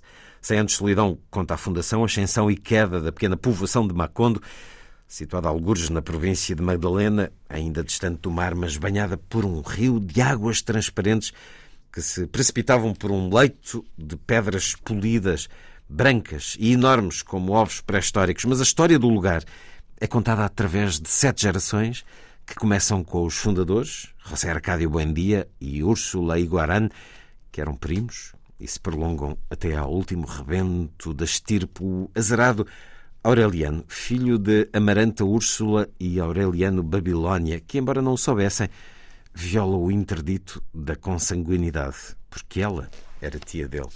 Isto depois também evoca outras histórias reais de outros uh, escritores que já lá vamos, mas de facto, para muitos dos que nos escutam, há este, imediatamente este sentido de gratidão com os 100 anos de solidão. Não há nada a fazer. É um livro transgeracional. Há pouco Sim, falávamos claro, de gerações. Certeza, não é que elas sejam não, aqui muito marcadas, mas 100 anos de solidão é quase que aquela obra para a eternidade que continua a cativar. Claro. Continuamos a vê-lo eh, a sair nas livrarias. Sim, é, um, é, uma, é uma daquelas obras que. Uh, ah, isso foi uma obra que saiu. Não, não é uma obra que sai. Isto é uma obra que só é possível num grande escritor, como Garcia Marques efetivamente era. E é de tal forma assim que não é nem a primeira, nem será a última das suas obras-primas. Uh, e isto é que torna uh, o escritor mais do que o seu livro, como um ícone, se se quiser, daquilo que se convencionou chamar o boom latino-americano e o realismo mágico. É que, efetivamente, Garcia Marques não é apenas os 100 anos de solidão. Há numerosos escritores que são um livro, um título. Hum? Eh, tem uma obra, mas há um título que, no caso dele, os 100 anos de solidão avultam, digamos, os 100 anos de solidão estão com o neon aceso todo o tempo, não é? E, portanto, a gente vê, não é? Mas, na realidade, não é nem a primeira obra-prima dele. A primeira, na minha opinião, é Ninguém Escreve ao Coronel, é, que é de 61, é seis anos antes desse livro. Nem será a última, O Amor nos Tempos de Cólera, A Memória das Minhas Putas Tristes, são duas outras obras-primas dele. E, portanto, este, este escritor não é um escritor de uma só obra. O que eu posso dizer aos leitores é, se já leram os 100 anos de solidão, vão ler o resto. Porque ele é de facto extraordinário. E o resto está disponível, tem sido reeditado sim, sim, sim, e ainda temos esta memória da, ele e o Vargas da produção. Llosa, ele e o Vargas Llosa são os escritores mais editados, destes todos, claro. os mais editados constantemente em Portugal hum, do meu ponto de vista, muito justamente, embora outros também merecessem essa, essa atenção aturada dos, dos editores, mas estes dois claramente são as duas grandes figuras. Ainda bem, creio, diz António Mega Ferreira neste livro, que o Prémio Nobel poderia, quando foi atribuído a Garcia Marques, ter sido atribuído aos dois, dois claro, mas ainda bem que não foi. Isso claro. poderia ter criado. Claro. Apesar de tudo, também sabemos como era. Eles eram amigos, tenho ideia de. Eles foram amigos, foram, eles foram inseparáveis. Mas depois. Ah, eu já não me lembro quem é, mas há um escritor não sei se é o Álvaro Mutis, que diz em certa altura que quando viviam em Barcelona, quando jantávamos em casa do Garcia Marques, virávamos a esquina e íamos tomar o café à casa do Vargas Llosa. Quando jantávamos em casa do Vargas Llosa, virávamos a esquina e íamos tomar o café à casa do Garcia Marques. Eles eram efetivamente inseparáveis e depois, em 76, eh, tiveram um rufo forte e o Vargas Llosa, hum, que é eh, Bom, que é, que é o que é. Eh, não vale a pena. Já, já lá iremos ao Vargas Llosa. O Vargas Llosa deu um murro enorme no Garcia Marques. E aqui há uma história que é irresistível. Deixou-lhe o olho completamente negro. E o Garcia Marques o que é que fez? Foi a correr a um fotógrafo para ele o fotografar com o olho negro a rir-se.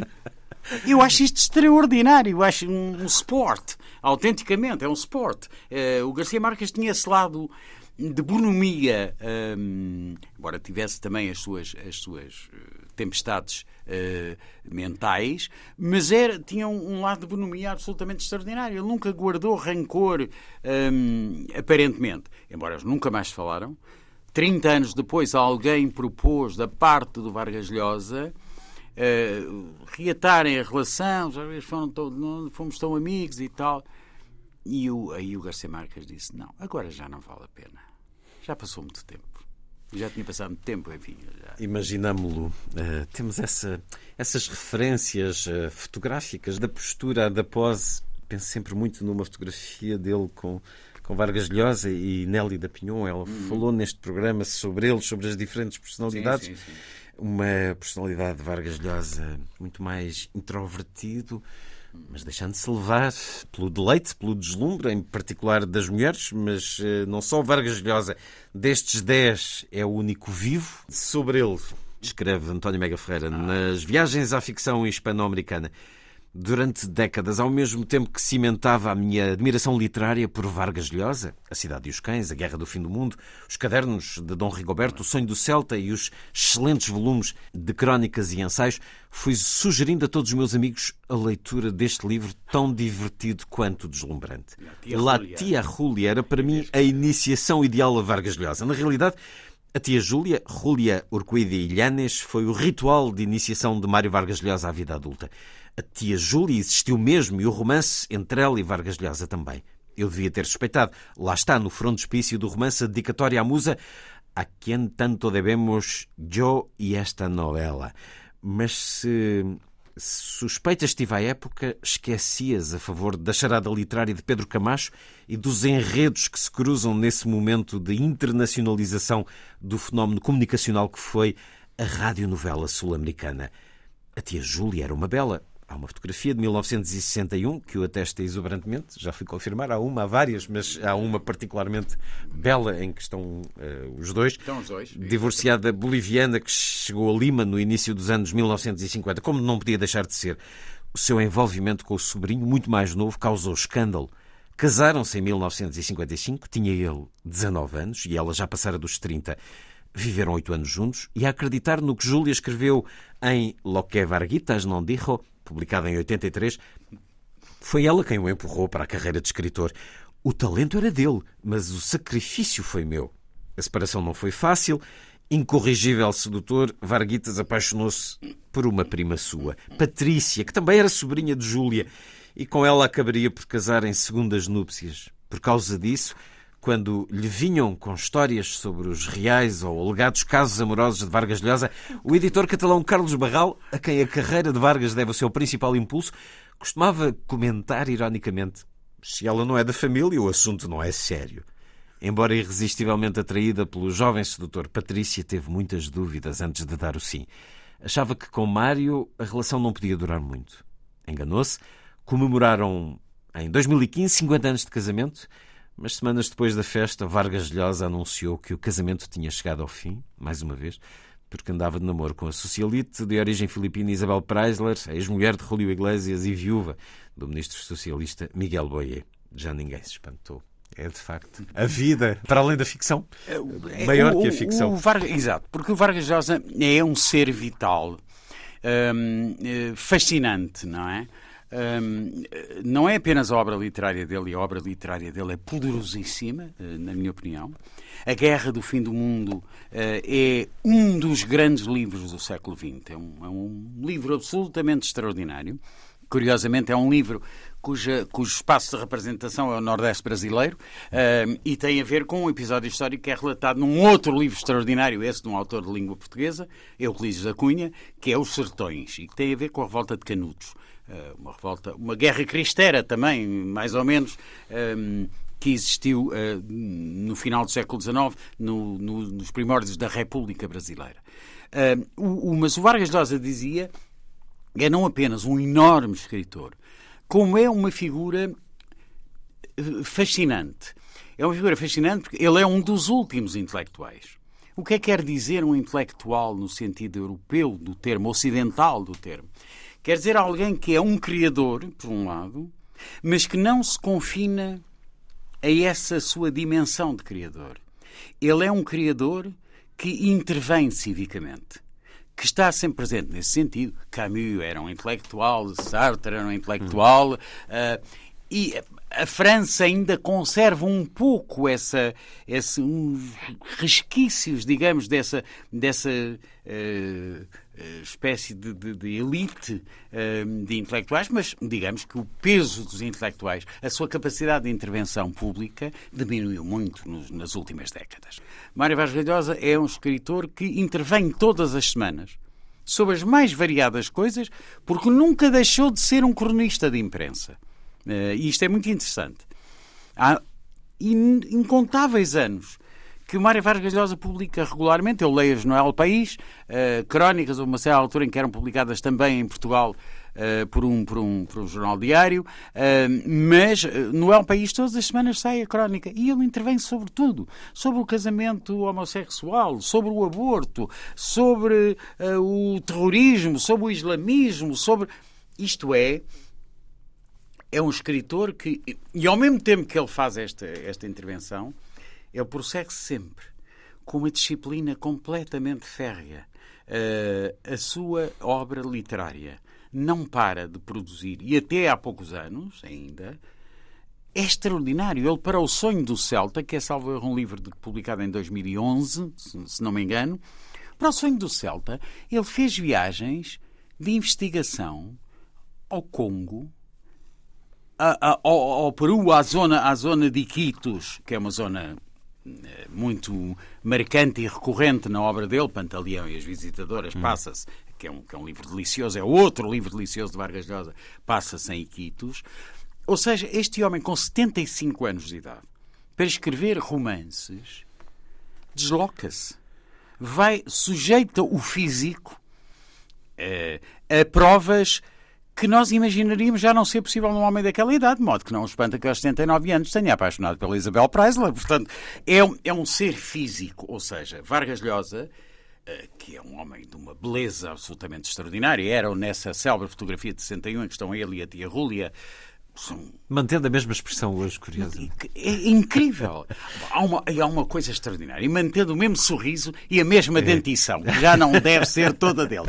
há uma, história, há uma história extraordinária que eu não resisto aqui. Eu conto, aliás, aí, não sei se conto eh, no livro, já não me lembro, que há imensas coisas que depois, obviamente, não entram, uh, acabaram Sim. por não entrar na, na, na construção do livro. Mas... Que é uma história do Juan Carlos Onetti. O Juan Carlos Onetti, uruguaio, lá chegaremos talvez, uh, era um homem muito feio ou pelo menos assim mesmo, a si próprio se tomava como horrorosamente feio. Realmente, quando, quando Falseando foi para concursos até. Exa falseando concursos, exatamente. Uh, na realidade, quando ele chegou a velha, é que era pavorosamente feio. e fazia uma certa gala nisso. Então um dia recebe um jornalista que o ia entrevistar e diz-lhe ah, estás-te a rir da minha, da minha cara porque só tenho um dente, não é? É que eu emprestei a minha dentadura ao Mário Vargas Llosa. Não está, mas uh, podia estar. É uma Eles eram muito história. amigos e o Mário Vargas Llosa tinha uma enorme admiração. Aliás, tem um livro de ensaios sobre o Juan Carlos Onetti, não é? Uh, o próprio Mário Vargas Llosa tem, portanto, tinham essa relação. A Mário Vargas Llosa chapou da nossa parte por essa vida continuada com o mesmo sorriso, o mesmo faxias, mas novas obras que nos tem dado, esperemos continuar a dar. A Mário Vargas Llosa dedica a António Mega Ferreira este aforismo de Old Darlene, que o próprio Vargas Llosa apôs nos cadernos de Dom Rigoberto. O homem, um Deus quando sonha, apenas um mendigo quando pensa. Notável aforismo, de facto, depois um olhar mais demorado à Cidade e os Cães, eh, depois nos dar esse sobre a tia Júlia e o escrevedor. Sigamos nesta viagem pela ficção hispano-americana, agora chegando a Guilhermo Cabrera Infante, que tem diferentes geografias na vida. Diz António Mega Ferreira, Cabrera foi um depressivo Constantemente atormentado pelos seus fantasmas, dorido de saudades da terra, a sua Cuba, que se viu forçada a abandonar aos 35 anos de idade. É um prodígio literário que este ser problemático, irredutível e truculento tenha exercitado a ironia e o humor com um talento e um sentido lúdico de que poucos escritores hispano-americanos se podem reivindicar. Cervantes e Lawrence Stern são os seus ilustres antepassados e o argentino Julio Cortázar é seu primo direito nesta família. Talvez por isso é de Cortázar a melhor definição de Cabrera. Numa carta a Francisco Porrua, escrita em Paris em 64, é um humorista de primeira. Por isso é tão sério e concentrado. Como outros escritores hispano-americanos, Cabrera Infante tinha uma segunda arte de estimação além da literatura. O mexicano Juan Rulfo foi um fotógrafo de mérito. O cubano Alejo Carpentier, um notório musicólogo. Cabrera começou por ser cinéfilo e crítico de cinema antes de se tornar escritor. Paixão de juventude, como atesta a Confissão de Silvestre, um dos três tigres do seu romance Três Tristes Tigres, publicado em 67. Era a Arcádia, a glória, a panaceia de todos os males da adolescência. O cinema. Mas a paixão que lhe ficou pela vida fora. Não só porque o seu primeiro emprego foi como crítico, mas ainda porque no final de 1960 foi argumentista em Hollywood e porque até o magnífico livro que dedicou ao tabaco é escrito a partir de referências cinéfilas, sobretudo da produção americana de entre as duas guerras mundiais. Se o cinema foi a porta aberta de Cabrera para o mundo exterior, foi a linguagem, a conquista de uma linguagem precisamente, que lhe permitiu vencer a sua reserva infantil e estruturar uma visão profundamente irónica da vida.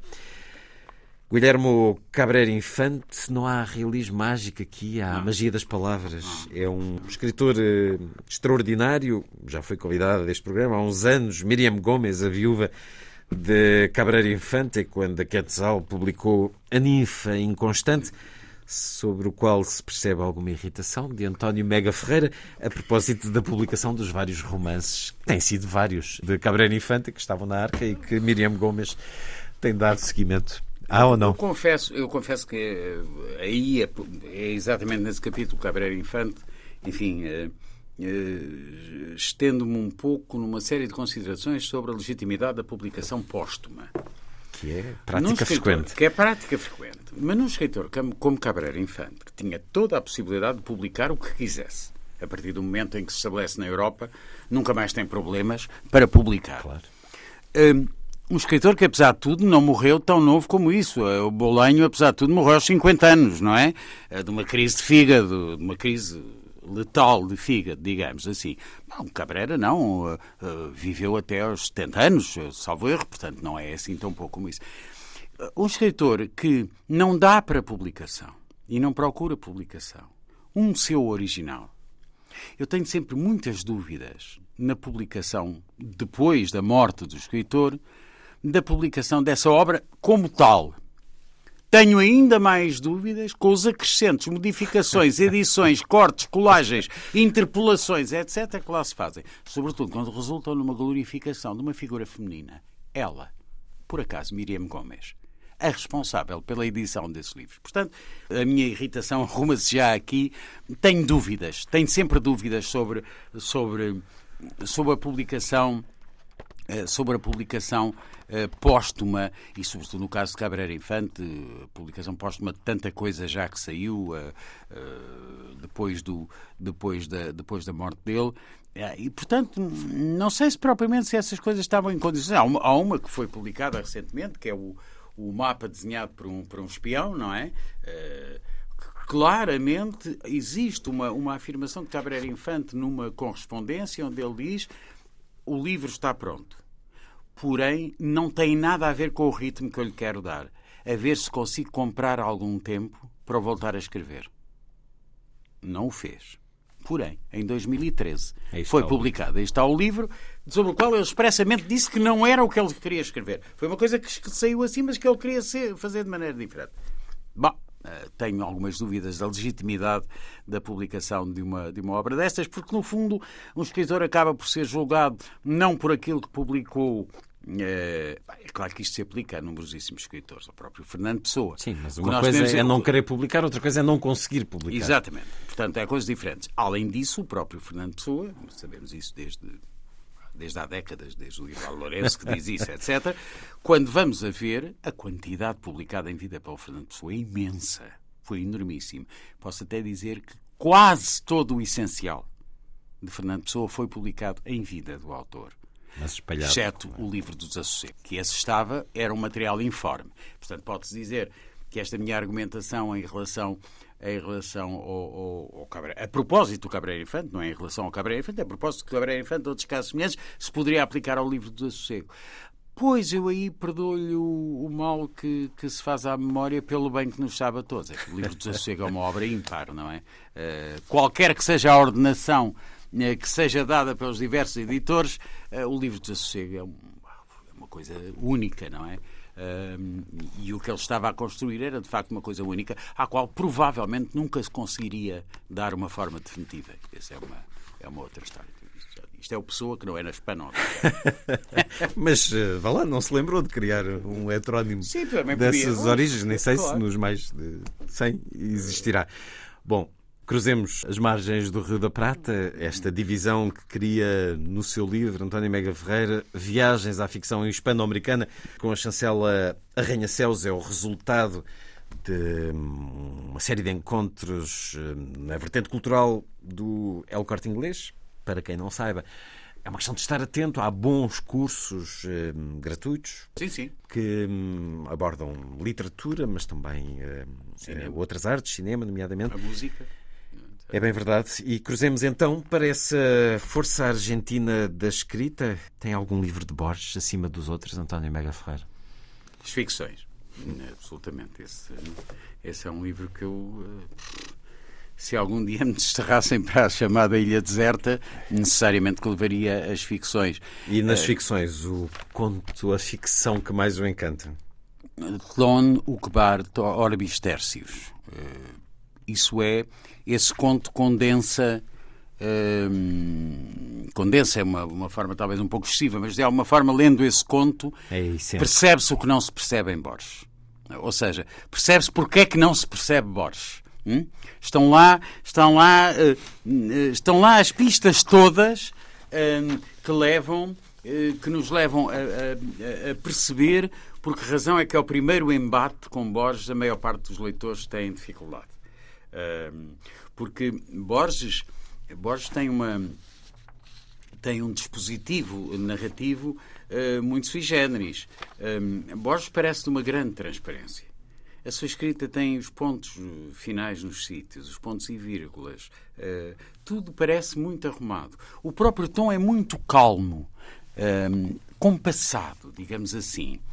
Um, porém, esta aparente simplicidade é de uma complexidade intelectual eh, extraordinária. O conjunto de níveis de referências que existem em cada história de Borges é praticamente interminável. É um pouco como a Biblioteca de Babel, vai para ali fora. Podemos começar num conto de Borges, então no Telon, no Cubar Orbis Tertius.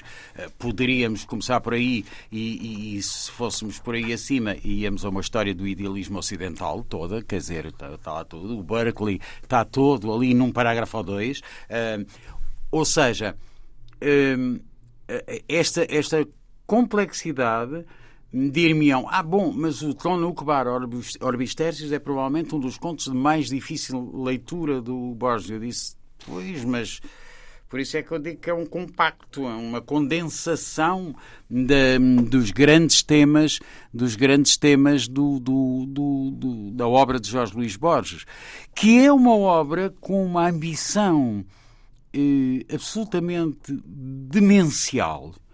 A obra de Borges, eu assim lhe chamo, é uma metáfora do tamanho do mundo. No fundo, há um conto dele, aliás, que é a história do mapa, do mapa do imperador chinês que manda fazer um mapa, mas o mapa tinha que coincidir com o território, não é? E, e- e- e, na realidade o mapa acaba por coincidir com o território, que é a própria negação do conceito de mapa. Eh, o mapa não é uma reprodução à escala de um território. O território é a realidade. Mas, uma vez mais, estamos perante o elogio do idealismo. Ou seja, o mapa é, de alguma forma, a verdadeira realidade. A representação da realidade é, em Borges, a própria realidade. E fora deste, este é o radicalismo de Borges, é fora desta representação da realidade, a bem dizer, não há realidade.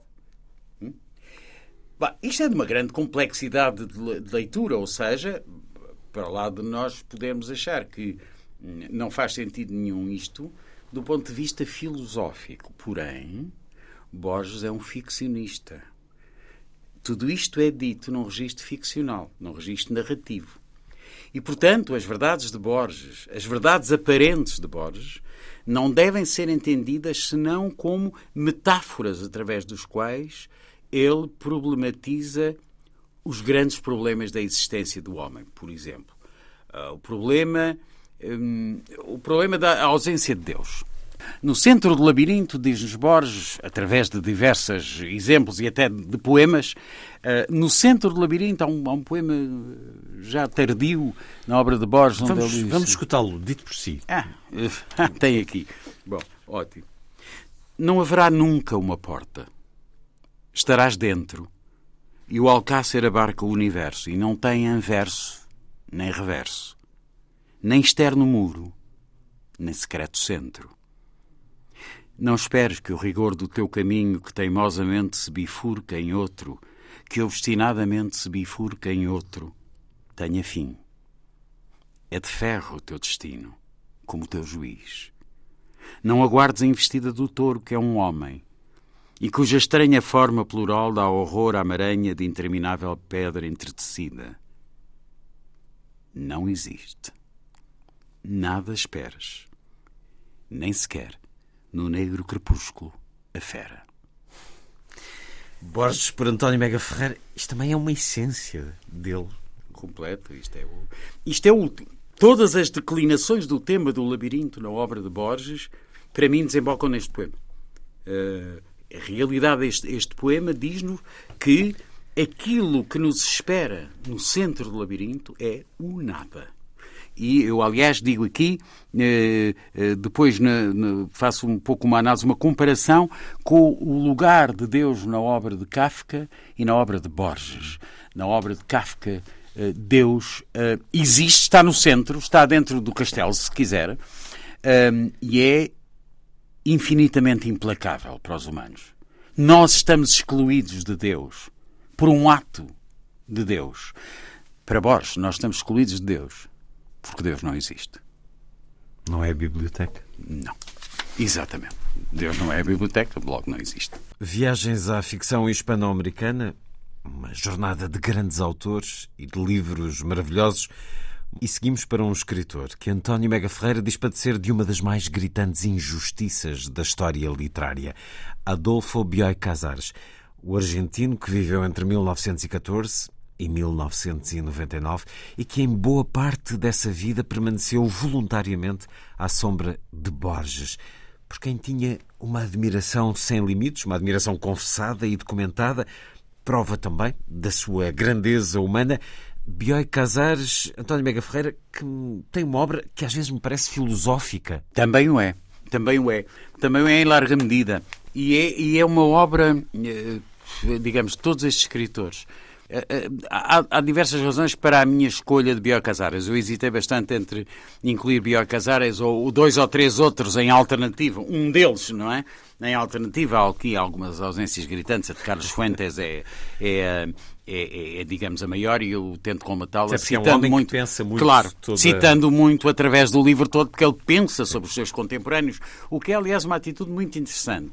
Do Humilde vista, também? Também. E do ponto de vista de um escritor que era ele próprio um grande ficcionista, sobretudo um grande romancista, é extraordinário que ele refletisse sobre a literatura contemporânea, sobre aqueles que estavam vivos ao mesmo tempo que ele. Tem grande problema, aliás, com uma exceção que ele nunca refere, que é o Cabrera Infante. Uh, mas isso era um, devia ser um ódio, era um ódio de estimação uh, que ele tinha, aliás, com quase todos. O Cabrera Infante era uma pessoa de um feitio um bocado insuportável que dizia mal de toda a gente. Portanto, naturalmente uh, que o Fuentes também se também, também tinha essa razão. Mas um, o Bioy Casares, mas há diversas razões. Em primeiro lugar, eu acho que o veio da literatura fantástica, daquilo que se pode chamar uma literatura fantástica, na América Latina durante este período, esse veio é o veio uh, que nós melhor conhecemos através de Bioy Casares. Porque, evidentemente, que há escritores que nós, eu, eu procurei evitá-los, escritores que não estão publicados em Portugal, por exemplo. Bom, não faz muito sentido estar a falar para um público português que é o público a que eu me dirijo, eh, e falar desses escritores. Mas dos que estão publicados, e Biocasara está muito publicado eh, entre nós, não quer dizer que esteja muito disponível. A Cavalo de Ferro tem reeditado. A Cavalo de Ferro tem, tem reeditado Aliás, a Cavalo de Ferro é uma grande editora, editora para estes uh, autores hispano-americanos. Exatamente. Ora bem, um, Bioy Casares é um escritor sem dúvida importantíssimo na exploração desse veio fantástico da, da literatura eh, latino-americana. O Borges pressentiu isso no prefácio da Invenção de Morel, do primeiro grande livro de, de Bioy Casares. Um, na minha opinião, não pressentiu pelas melhores razões, mas isso os grandes escritores às vezes também se enganam e provavelmente até sou eu que estou enganado. Portanto, quer dizer, não, não, e não sou um grande escritor, portanto, eh, estamos, estamos aí, hum, estamos aí kits, digamos assim. Por um lado, isso. Por outro lado, há em Bioy Casares uma dimensão humana que me, pare, me pareceu fascinante e que, que, me parece fascinante e que me pareceu muito interessante partilhar com, com, com os, os, participantes do curso e com os leitores deste livro. É que Bioy Casares dedicou a sua vida inteira a cultivar a amizade com Borges. Eles, eh, logo no, no princípio da, da, amizade, eles conheceram-se, tinha Borges 30 e poucos anos e Bioy Casares 18 anos. E, portanto, o que houve foi a admiração própria do subalternidade. É? Claro, portanto, de alguma forma. Mas a verdade é que a relação que eles estabeleceram em, em, entre eles foi mais do que uma relação paternal por parte do, do Borges, foi uma relação de equidade, de grande equidade.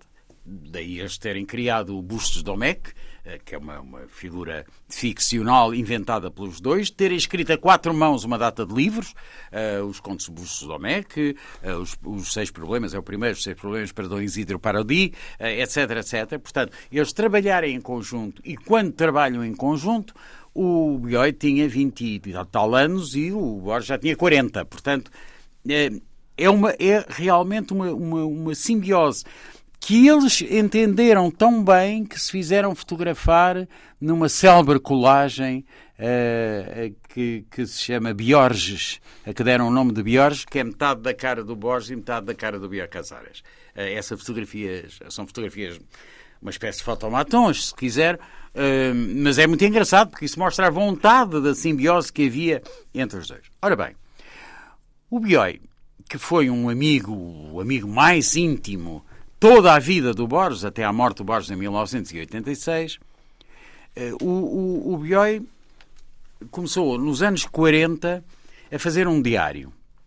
Que é uma coisa que acontece a alguns escritores, às vezes começam, depois interrompem, depois acabam, depois não fazem, etc.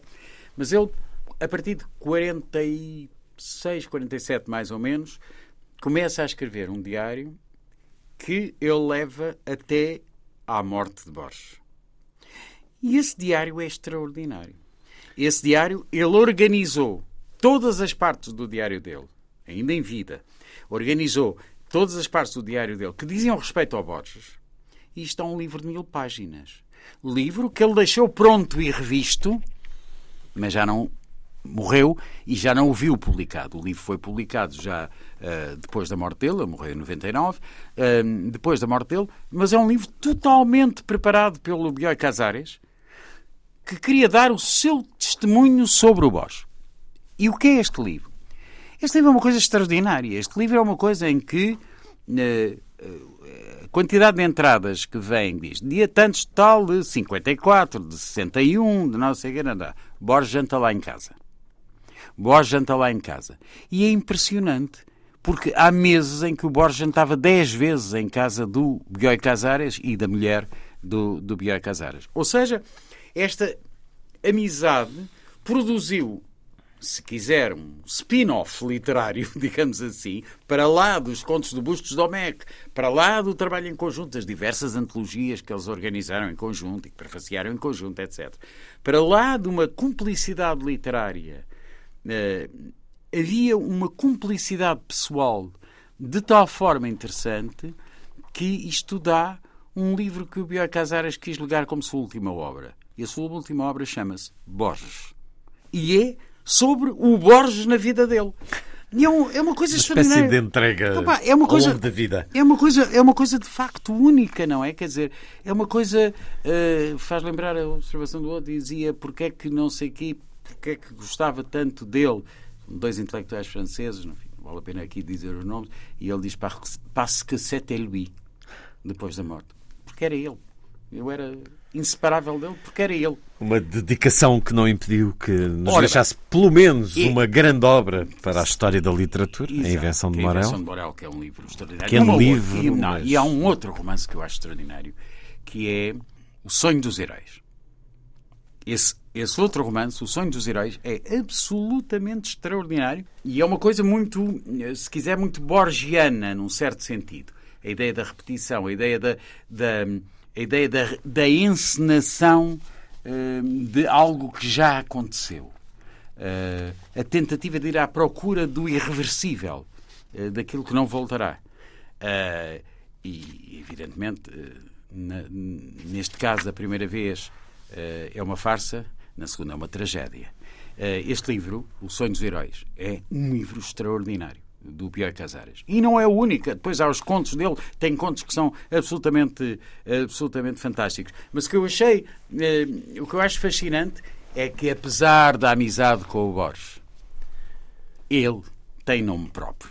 Tem uma obra literária de altíssima qualidade e vale imensa pena ser lido. Aliás, ele está muito publicado pela Cavalo de Ferro, está muito publicado e vale a pena procurarem O Sonho dos Heróis, porque eh, é um livro absolutamente extraordinário, é um romance extraordinário. São tantos os que vamos encontrando ao longo desta cartografia que chega agora, continuando no, Rio da Prata, chega agora um autor que tenho sentido, também porque está a ser publicado em Portugal, creio que muito, muitos contos até em primeira edição. Rúlio Cortázar é continua a marcar, contista. é verdade, para um muitos, contista. continua a marcar novos leitores, uh, chega muito à juventude de diferentes épocas. Recordo-me de ter aqui Cristina Norte, na Argentina, radicada em Portugal, que me disse: Nós, na nossa juventude, lá na Argentina, não queríamos Borges, queríamos era Cortázar. E, e ainda hoje, com Borges quase num panteão, uh, mas uh, Cortázar é como se tivesse essa relação próxima, direta, com novos leitores jovens que gostam de ler, também começa a ser uma trupa reduzida. Ora, Cortázar, vamos para este conto de O Bestiário, eh, provavelmente o, o mais conhecido dos contos, A Casa Ocupada, o que inicia o Bestiário e que António Mega Ferreira descreve. Dois irmãos, o narrador e Irene, vivem numa velha casa de família cheia de livros, de móveis antigos, bibelôs e memórias. O seu cotidiano é anódino, em grande parte porque Irene foi feita para não chatear ninguém. Quanto ao narrador, e para parafrasear Cortázar, foi feito para não ser chateado. Assim chegaram aos 40 anos, com a omissa ideia de que aquilo que tínhamos, um simples e silencioso matrimónio de irmãos, era uma necessária reclusão da genealogia determinada pelos bisavós na nossa casa. Um dia, e agora lemos deste conto, Irene estava a abordar no seu quarto. Eram oito da noite e de repente lembrei-me de pôr ao lume a chaleira de mate. Fui pelo corredor até me deparar com a porta de carvalho encostada. Estava a contornar a esquina que conduzia à cozinha quando ouvi alguma coisa na sala de jantar ou na biblioteca. O som chegava-me impreciso e surdo, como um tombar de cadeira sobre o tapete ou um afogado sussurro de conversas. Também o ouvi ao mesmo tempo, ou um segundo depois, no fundo do corredor que vinha daqueles quartos até à porta. Atirei-me contra a porta antes que fosse demasiado tarde. Fechei-a de rompante, apoiando nela o corpo. Felizmente a chave estava posta do nosso lado e corria, além disso, o grande ferrolho para maior segurança. E diz-nos António Mega Ferreira começa assim a ocupação da casa e o recuo defensivo dos dois irmãos que se vão acantonando em áreas cada vez mais restritas à medida que a ameaça progride. Quem é que ocupa a casa? O leitor não o sabe e nunca o saberá, Cortázar fala de uma ameaça difusa, revelada por sons imprecisos e surdos, cada vez mais próximos, ou pelo menos apercebidos como tal pelos dois irmãos. Previsivelmente, a ocupação completa-se no dia em que os dois irmãos compreendem que já não têm lugar na casa que sempre foi sua e resolvem abandoná-la tendo cuidado de deitar fora a chave. Não fosse algum pobre diabo lembrar-se de roubá-la e entrar na casa aquelas horas e com a casa ocupada. Não se passa nada de concreto ou palpável, apenas a percepção de uma ameaça crescente pelos dois irmãos. Isto há aqui algo de mágico também, mas de absurdo muito. Ou, de, ou até de um olhar perante a realidade, porque isto de ameaças que nós pressentimos, mas não sabemos bem identificar, é o pão nosso de cada dia claro. também sendo aqui levado ao extremo. Claro. Mas é um conto é, também para a eternidade. Não, este. este conto é uma coisa absolutamente. Não é possível. Cada vez que se lê este conto, quem, enfim, quem gosta muito de ler e quem lê muito, eh, dizer como foi possível que este homem, ou um qualquer homem, fosse capaz de escrever. Não, não há nada que falhe neste conto. Não há um momento em que o narrador insinuou que tinha uma qualquer curiosidade para saber o quê. Não. Ou porquê. Não. Simplesmente ele constatava um facto. Eles constataram que a casa estava ocupada. Nem nós precisamos de saber. Nem precisamos nós, de saber. É essa Exatamente. a grande arte. A grande inquietação que esta história provoca. Esta história, aliás, marca depois grande parte da ficção uh, hispano-americana posterior a este, a este bestiário. Eu, eu cito aí um caso a, mi, a, meu ver, bastante evidente, que era um livro de um escritor poderosíssimo, um escritor cubano chamado Leonardo Padura, um, um livro dele que se chama A Neblina do Passado, em que o ambiente é claramente, é que começas a ler a Neblina do Passado e dizes os irmãos na casa antiga, onde estavam os livros, a biblioteca, não sei o quê, É onde a ameaça é é de outra natureza, a ameaça é de outra natureza, mas onde, evidentemente, a matriz deste conto, que é uma coisa que marca completamente. Um, Toda, toda, todos os leitores e todos os escritores uh, posteriores uh, fazem extraordinário. Repara esta coisa que eu acho absolutamente extraordinária, que é o final. Eles acabam por sair de casa porque já não tinham lugar em casa, já não tinham, já não era deles, a casa estava ocupada. Não, eles deitam fora a chave. Não fosse algum pobre diabo lembrar-se de roubá-la e entrar na casa àquelas horas e com a casa ocupada. Isto é extraordinário. É para ler com o tom conformado. Exatamente. Quase tranquilo. Epá, ao menos vamos evitar que o coitado tenha o problema de entrar aqui com a casa ocupada e depois vão ter o mesmo problema que nós, não é? Este, este, este conto é uma coisa absolutamente extraordinária e tem, isto tem muito a ver com algumas situações sobre a ameaça. Eu lembro-me sempre de, desta coisa de um filme absolutamente extraordinário que é o primeiro filme do Steven Spielberg, que é um filme de 1975, um assassino que se chama costas. Um Assassino pelas Costas, exatamente, uh, que é o, é o filme de uma ameaça, de uma ameaça inominável. Nós sabemos o que é, porém é um, não sabemos é quem um é. caminhão, mas não sabemos quem nem está lá sequer dentro. vemos a cara, não sabe, e por, nem porquê, nem porque é que aquilo se passa, passa que Passe que c'est lui, como dizia o outro, não é? Uh, é um bocado isto, quer dizer. Uh, este conto é extraordinário. O Bestiário é um livro extraordinário. Uh, e é um livro de contos que rompe completamente também um, com, a, com, alguma prática do, de, da narrativa realista, embora seja interessante, porque quando se lê, se relêem os contos do Bestiário, de, de Rúlio Cortázar, há claramente para mim ecos da escrita de Juan Rulfo. Uh, nos contos, na Planície em Chamas, o Liano em Chamas, um, em que, nessa espécie de um, quase um, neutralidade narrativa perante qualquer hipótese de emoção ou, ou sentir. Há um, há um, outro conto no bestiário que é absolutamente extraordinário, que é sobre as cefaleias, é? quer dizer, uh, que é uma coisa absolutamente incrível sobre uns, um, uns animais, uns que são uh, materiais, embora nós nunca os vejamos, e depois uns outros seres imateriais que são as cefaleias, uh, uns dores de cabeça, não é? Que, se, que, que surgem no, no, narrador e nos seus companheiros cada vez que se agitam os animais lá fora, mas que duas certezas já não sabem quem é que é o quê se as cefaleias são os animais que lá estão, que lá estão fora, são os animais, são as cefaleias. Bom, isto é, é extraordinário. Este, evidentemente, ao princípio da obra de Cortázar, houve quem dissesse que isto era, que o Cortázar era surrealista, no sentido técnico do, do termo.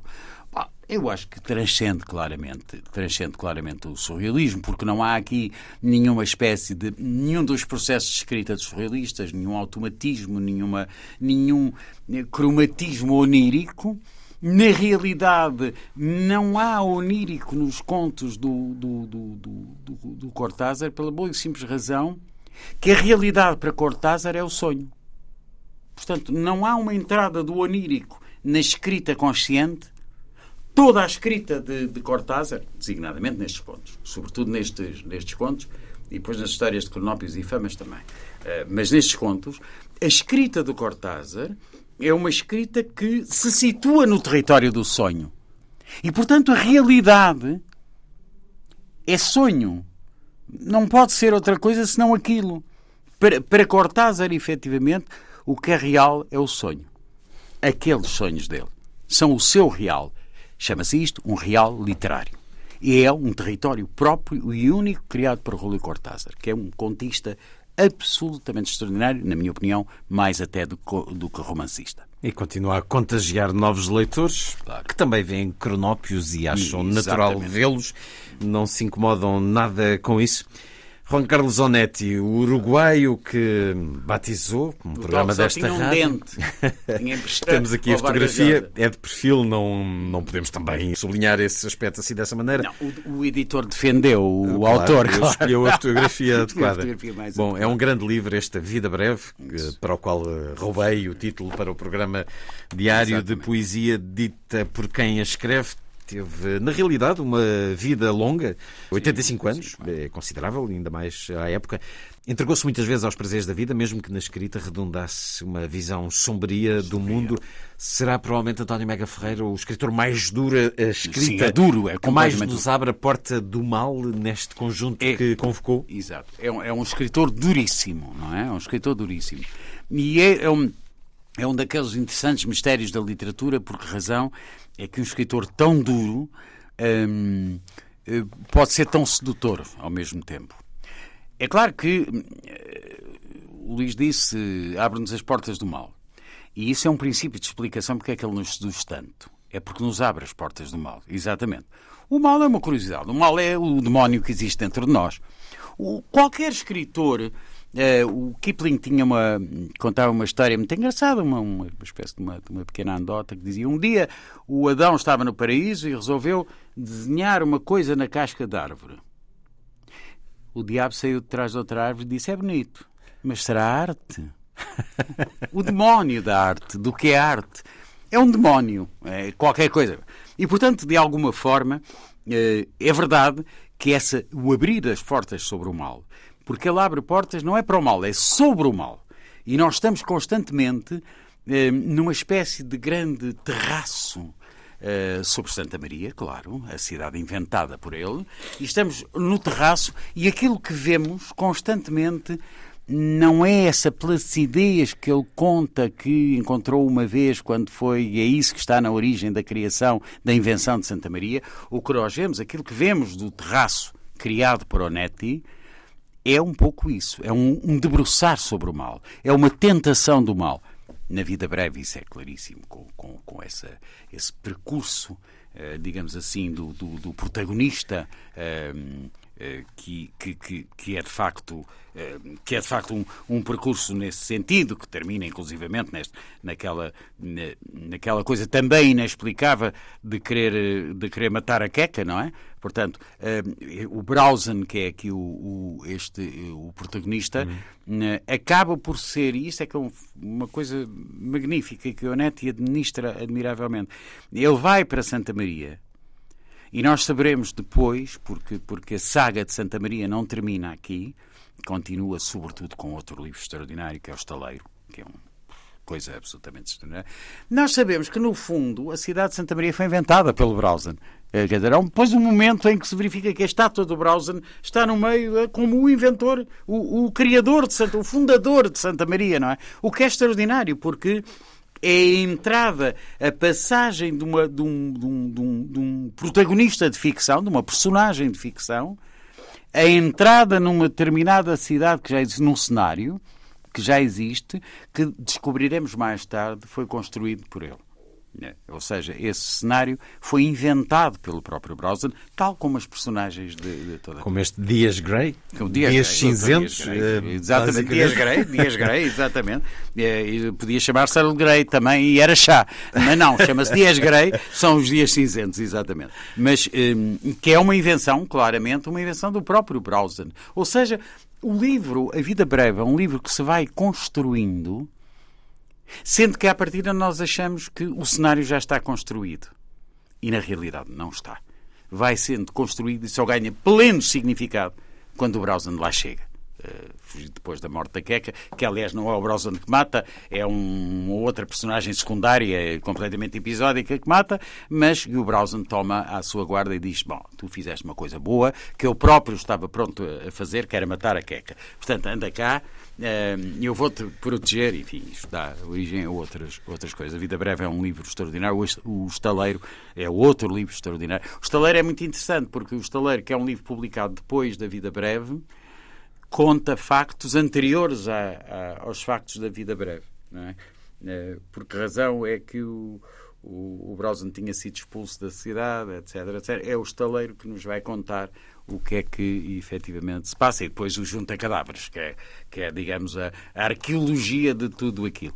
Onetti é um escritor poderosíssimo, duríssimo, poderosíssimo, um, e é um escritor. Agora, é, foi, é muito interessante quando acabei esta, eh, esta aula no curso. Algumas das pessoas vieram falar comigo e disseram: Mas ele é sempre assim. E eu disse: É sempre assim. Ah, então não vou ler. E eu disse: É pena, não sabe o que perde. Seria uma viagem ao interior de si mesmo, era uma senhora que me dizia. Ela olhou para mim e disse: Acha? E eu disse: Tenho certeza. Veja lá as consequências do que anda para aí. Não sei, o curso já acabou. Ferreira. O curso já acabou, não sei. Está ilibado isso? Não sei, estou ilibado. As pessoas que assinem algo à entrada para retirar-lhe as responsabilidades do que estes livros podem causar, porque são autores que nos transformam. Nesta cartografia criada por António Mega Ferreira, viagem à ficção hispano-americana temos um continente à parte, neste, ou pelo menos um território à parte o Último Selvagem, o chileno Roberto Bolanho. Há uma vida de 50 anos, já que o referimos, que terminou deixando-nos uma espécie de obra maior incompleta, mas há um, um livro marcante para muitos, os detetives selvagens, uma geração que foi talvez mais marcada por este livro do que pelos 100 anos de solidão. Leio aqui o que escreve António Mega Ferreira. Bolenho era um autodidata cuja curiosidade literária não tinha fronteiras. Vivia para ler, mais ainda do que para escrever. Uma das suas mais célebres tiradas era afirmar que ler é sempre mais importante do que escrever. E sobrevivia através de empregos sazonais, como o de vigilante noturno num parque de campismo da Catalunha, experiência que aproveitou para o seu romance Amberes, Antuérpia, escrita em 1980, mas só publicada em 2002, uma das suas obras mais experimentais e impenetráveis. Nessa altura, comentou Bolenho em prefácio, não me importava nada que me percebessem ou não. Ecos dessa vivência como vigilante noturno podem também ser encontrados em A Pista de Gelo. Foi vivendo como podia. Segundo alguns, sucumbiu ao apelo da heroína, mas aguentou a cura de desintoxicação. Depois começou a concorrer a prémios regionais de literatura que, como viria a reconhecer, lhe foram escrupulosamente pagos. Sobre os rituais e as estratégias dessa espécie de concursite profissional, escreveu o relato Sensini, incluído na sua recolha de contos Lhamadas Telefónicas, publicada em 97. Tornara-se escrevedor antes de ser escritor. Acumulava originais, poemas, contos e fragmentos aos quais apenas daria forma definitiva anos depois. Quando atingiu 40 anos de idade, encontrou finalmente o caminho da edição. Mas A Pista de Gelo, um originalíssimo thriller que recobre uma peculiar história de amor, a inversa também é admissível, foi acolhido com indiferença e alguma reserva. Porém, o romance, com a sua vertiginosa montagem e a hábil gestão de efeitos narrativos, deixava adivinhar um talento invulgar para contar com eficácia e sentido do humor uma história negra, tingida de tons de rosa. E depois, mais à frente, Bolenho disse uma vez que escreveram os Detetives Selvagens para prestar uma homenagem à sua geração, aos seus fracassos, mas também ao seu idealismo. Os Detetives Selvagens é o romance da perda da inocência e da ruína das ilusões da juventude. De facto, o livro é um exercício de nomadismo, certamente físico, mas sobretudo mental e intelectual. Uma espécie de catarse mnésica, uma reencenação ficcional de um ambiente uma cultura e uma sensibilidade que pretendiam definir-se em ruptura com a herança das gerações anteriores. Roberto Bolenho, porque é que é uma latitude à parte, António Mega Ferreira? Bom, eh, em primeiro lugar, por uma questão geracional, porque pertence a uma geração cuja formação é de, tem eh, fontes e raízes completamente diferentes. Em segundo lugar, também porque é eh, eu achei muito interessante inserir como última uh, palestra ou conversa do curso um, uh, o Bolanho, porque o Bolanho está equidistante, por assim dizer, destes dois veios fundamentais que eu tinha uh, aflorado e desenvolvido ao longo do curso. O veio tropical, por um lado, o veio cosmopolita, por outro lado. Claro que Bolanho é um cosmopolita e, por isso, ele citará sempre, em primeiro lugar, o Borges. Uh, Borges é, é, o fundador de tudo, o Rulfo e o Borges. Um, mas, na realidade, toda a problemática de Bolanho é completamente distinta das problemáticas geracionais uh, daquelas duas gerações, ou melhor, daquela geração que se distribui uh, no norte e no sul do continente. Isso tem muito que ver também com o facto de ele ser um, uma espécie de uma pátrida. Porque o, o Roberto Bolanho nasceu no Chile, aos 14 anos de idade foi viver com os pais para a cidade do México, a formação dele é aceleradíssima na Cidade do México. É aí que ele se torna uh, conhecido como uma espécie de dadaísta na Cidade do México. Portanto, ele anima uma espécie de uma, de uma, de uma tertúlia, mas não sei se é uma tertúlia, se é um gangue, é um gangue literário. E, por exemplo, há descrições extraordinárias da época, das irrupções que eles faziam. A Cidade do México, é, é, é conveniente dizer que a Cidade do México é um fascinante microcosmos cultural. Eh, eu lembro-me que há, que há coisa de uns 20 anos tinha chegado à Cidade do México e estava a conversar com um encarregado de negócios da Embaixada de Portugal, ao jantar e tal. E a essa altura ele dizia-me, isto é uma cidade única, a Cidade do México é uma cidade única. Como você sabe, as grandes, algumas das maiores editoras de língua espanhola estão na Cidade do México. Eh, o Fundo de Cultura Económica, a Grijalbo, etc, etc. Estão na, na Cidade do México. Este é, um, é, é de facto uma, um, uma espécie de um melting pot da América Latina, um melting pot cultural uh, da América Latina. E a essa altura ele diz-me assim: Você sabe quantas associações de leitores fãs do Fernando Pessoa existem? Do Fernando Pessoa. Ele diz sim, sim. Levantou-se, foi buscar a lista telefónica, abriu. Eram, eu já não me lembro, mas eram ou sete ou oito. Só na Cidade do México havia oito associações de leitores de Fernando Pessoa nos anos 90, no princípio dos anos 90. Portanto, isto é uma coisa extraordinária. Ora bem, hum, é neste ambiente cultural fervilhante hum, no México tudo fervilha e a cultura também. É neste ambiente cultural fervilhante que ele cai como quem cai na, na poção quando era pequenino, no caldeirão, não é? Portanto, ele cai aqui, a formação dele é muito acelerada, mas depois vai viver para a Espanha. Ou seja, este chileno, este tipo do Sul, faz a sua formação acelerada, intensa e ativíssima no vulcão que é o México, por acaso usar a imagem do vulcão é boa, é. no vulcão que é o México, e depois vai viver para a Espanha. E vai viver para a Espanha numa altura crucial, é a altura da transição.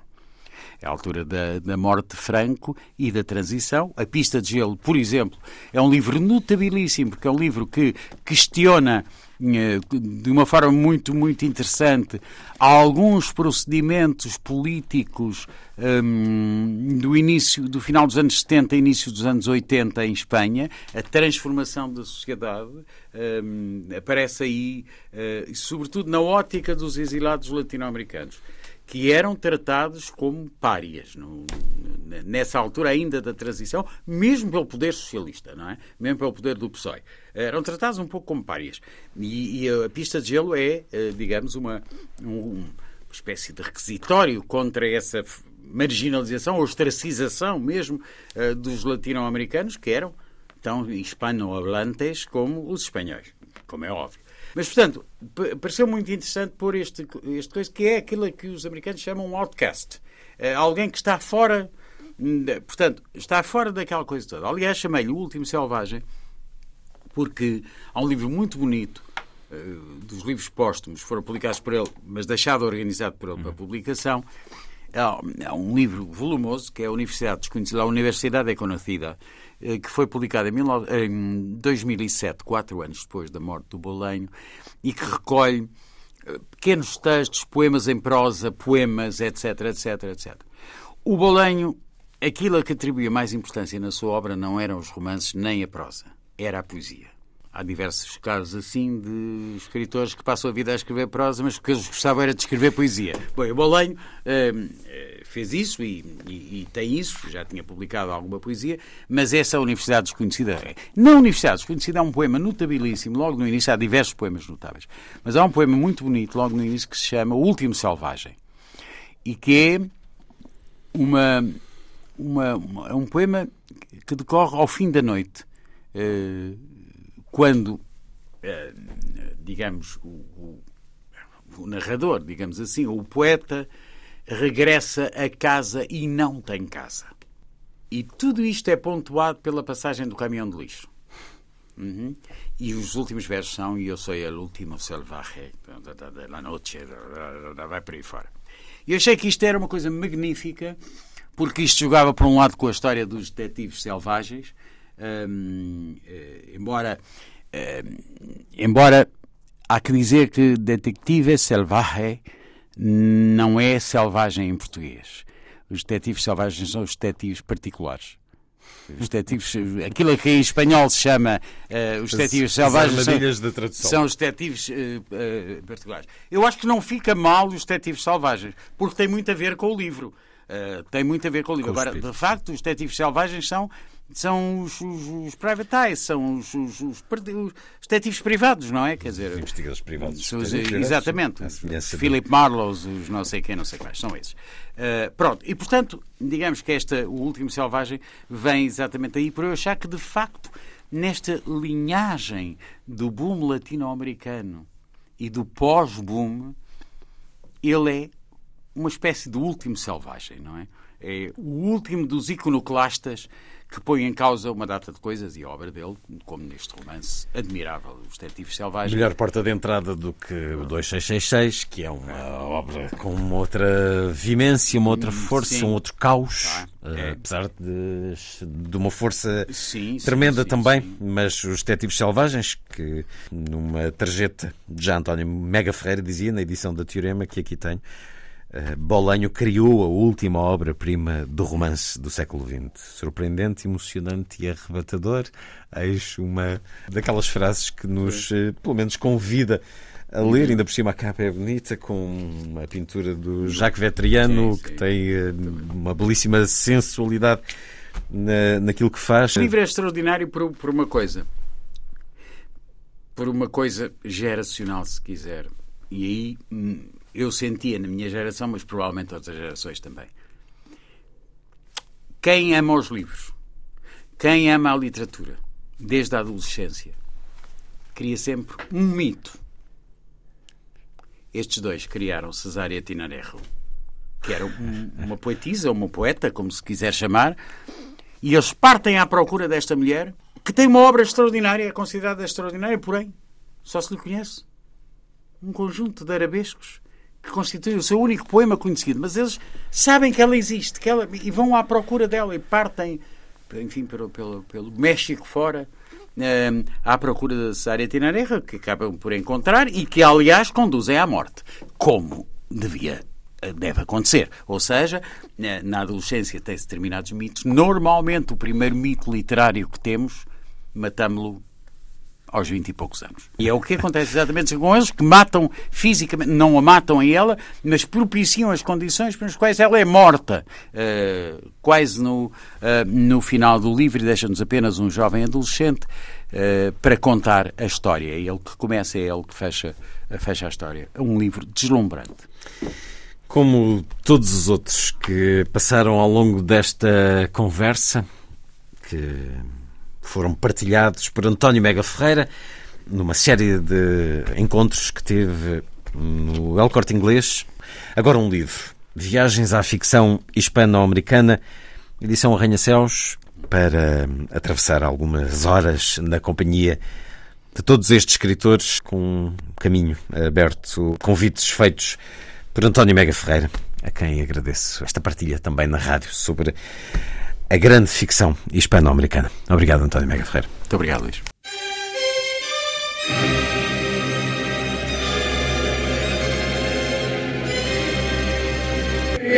A força das coisas.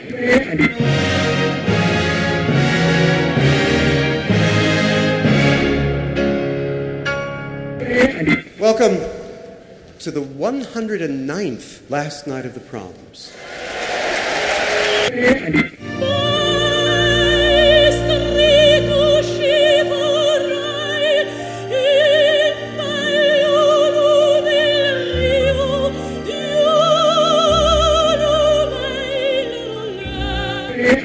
Com certeza. Bach, Mahler, Shostakovich. Um programa de Luís Caetano. Diz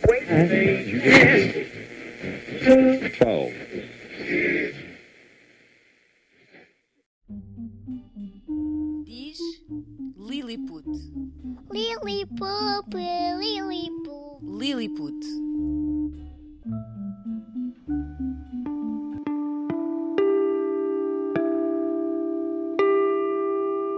Perdeu-se um artista com uma linguagem visual inconfundível. Palavras da editora Karl Anser Verlag sobre Wolf Erlbruck, que desapareceu este mês de dezembro.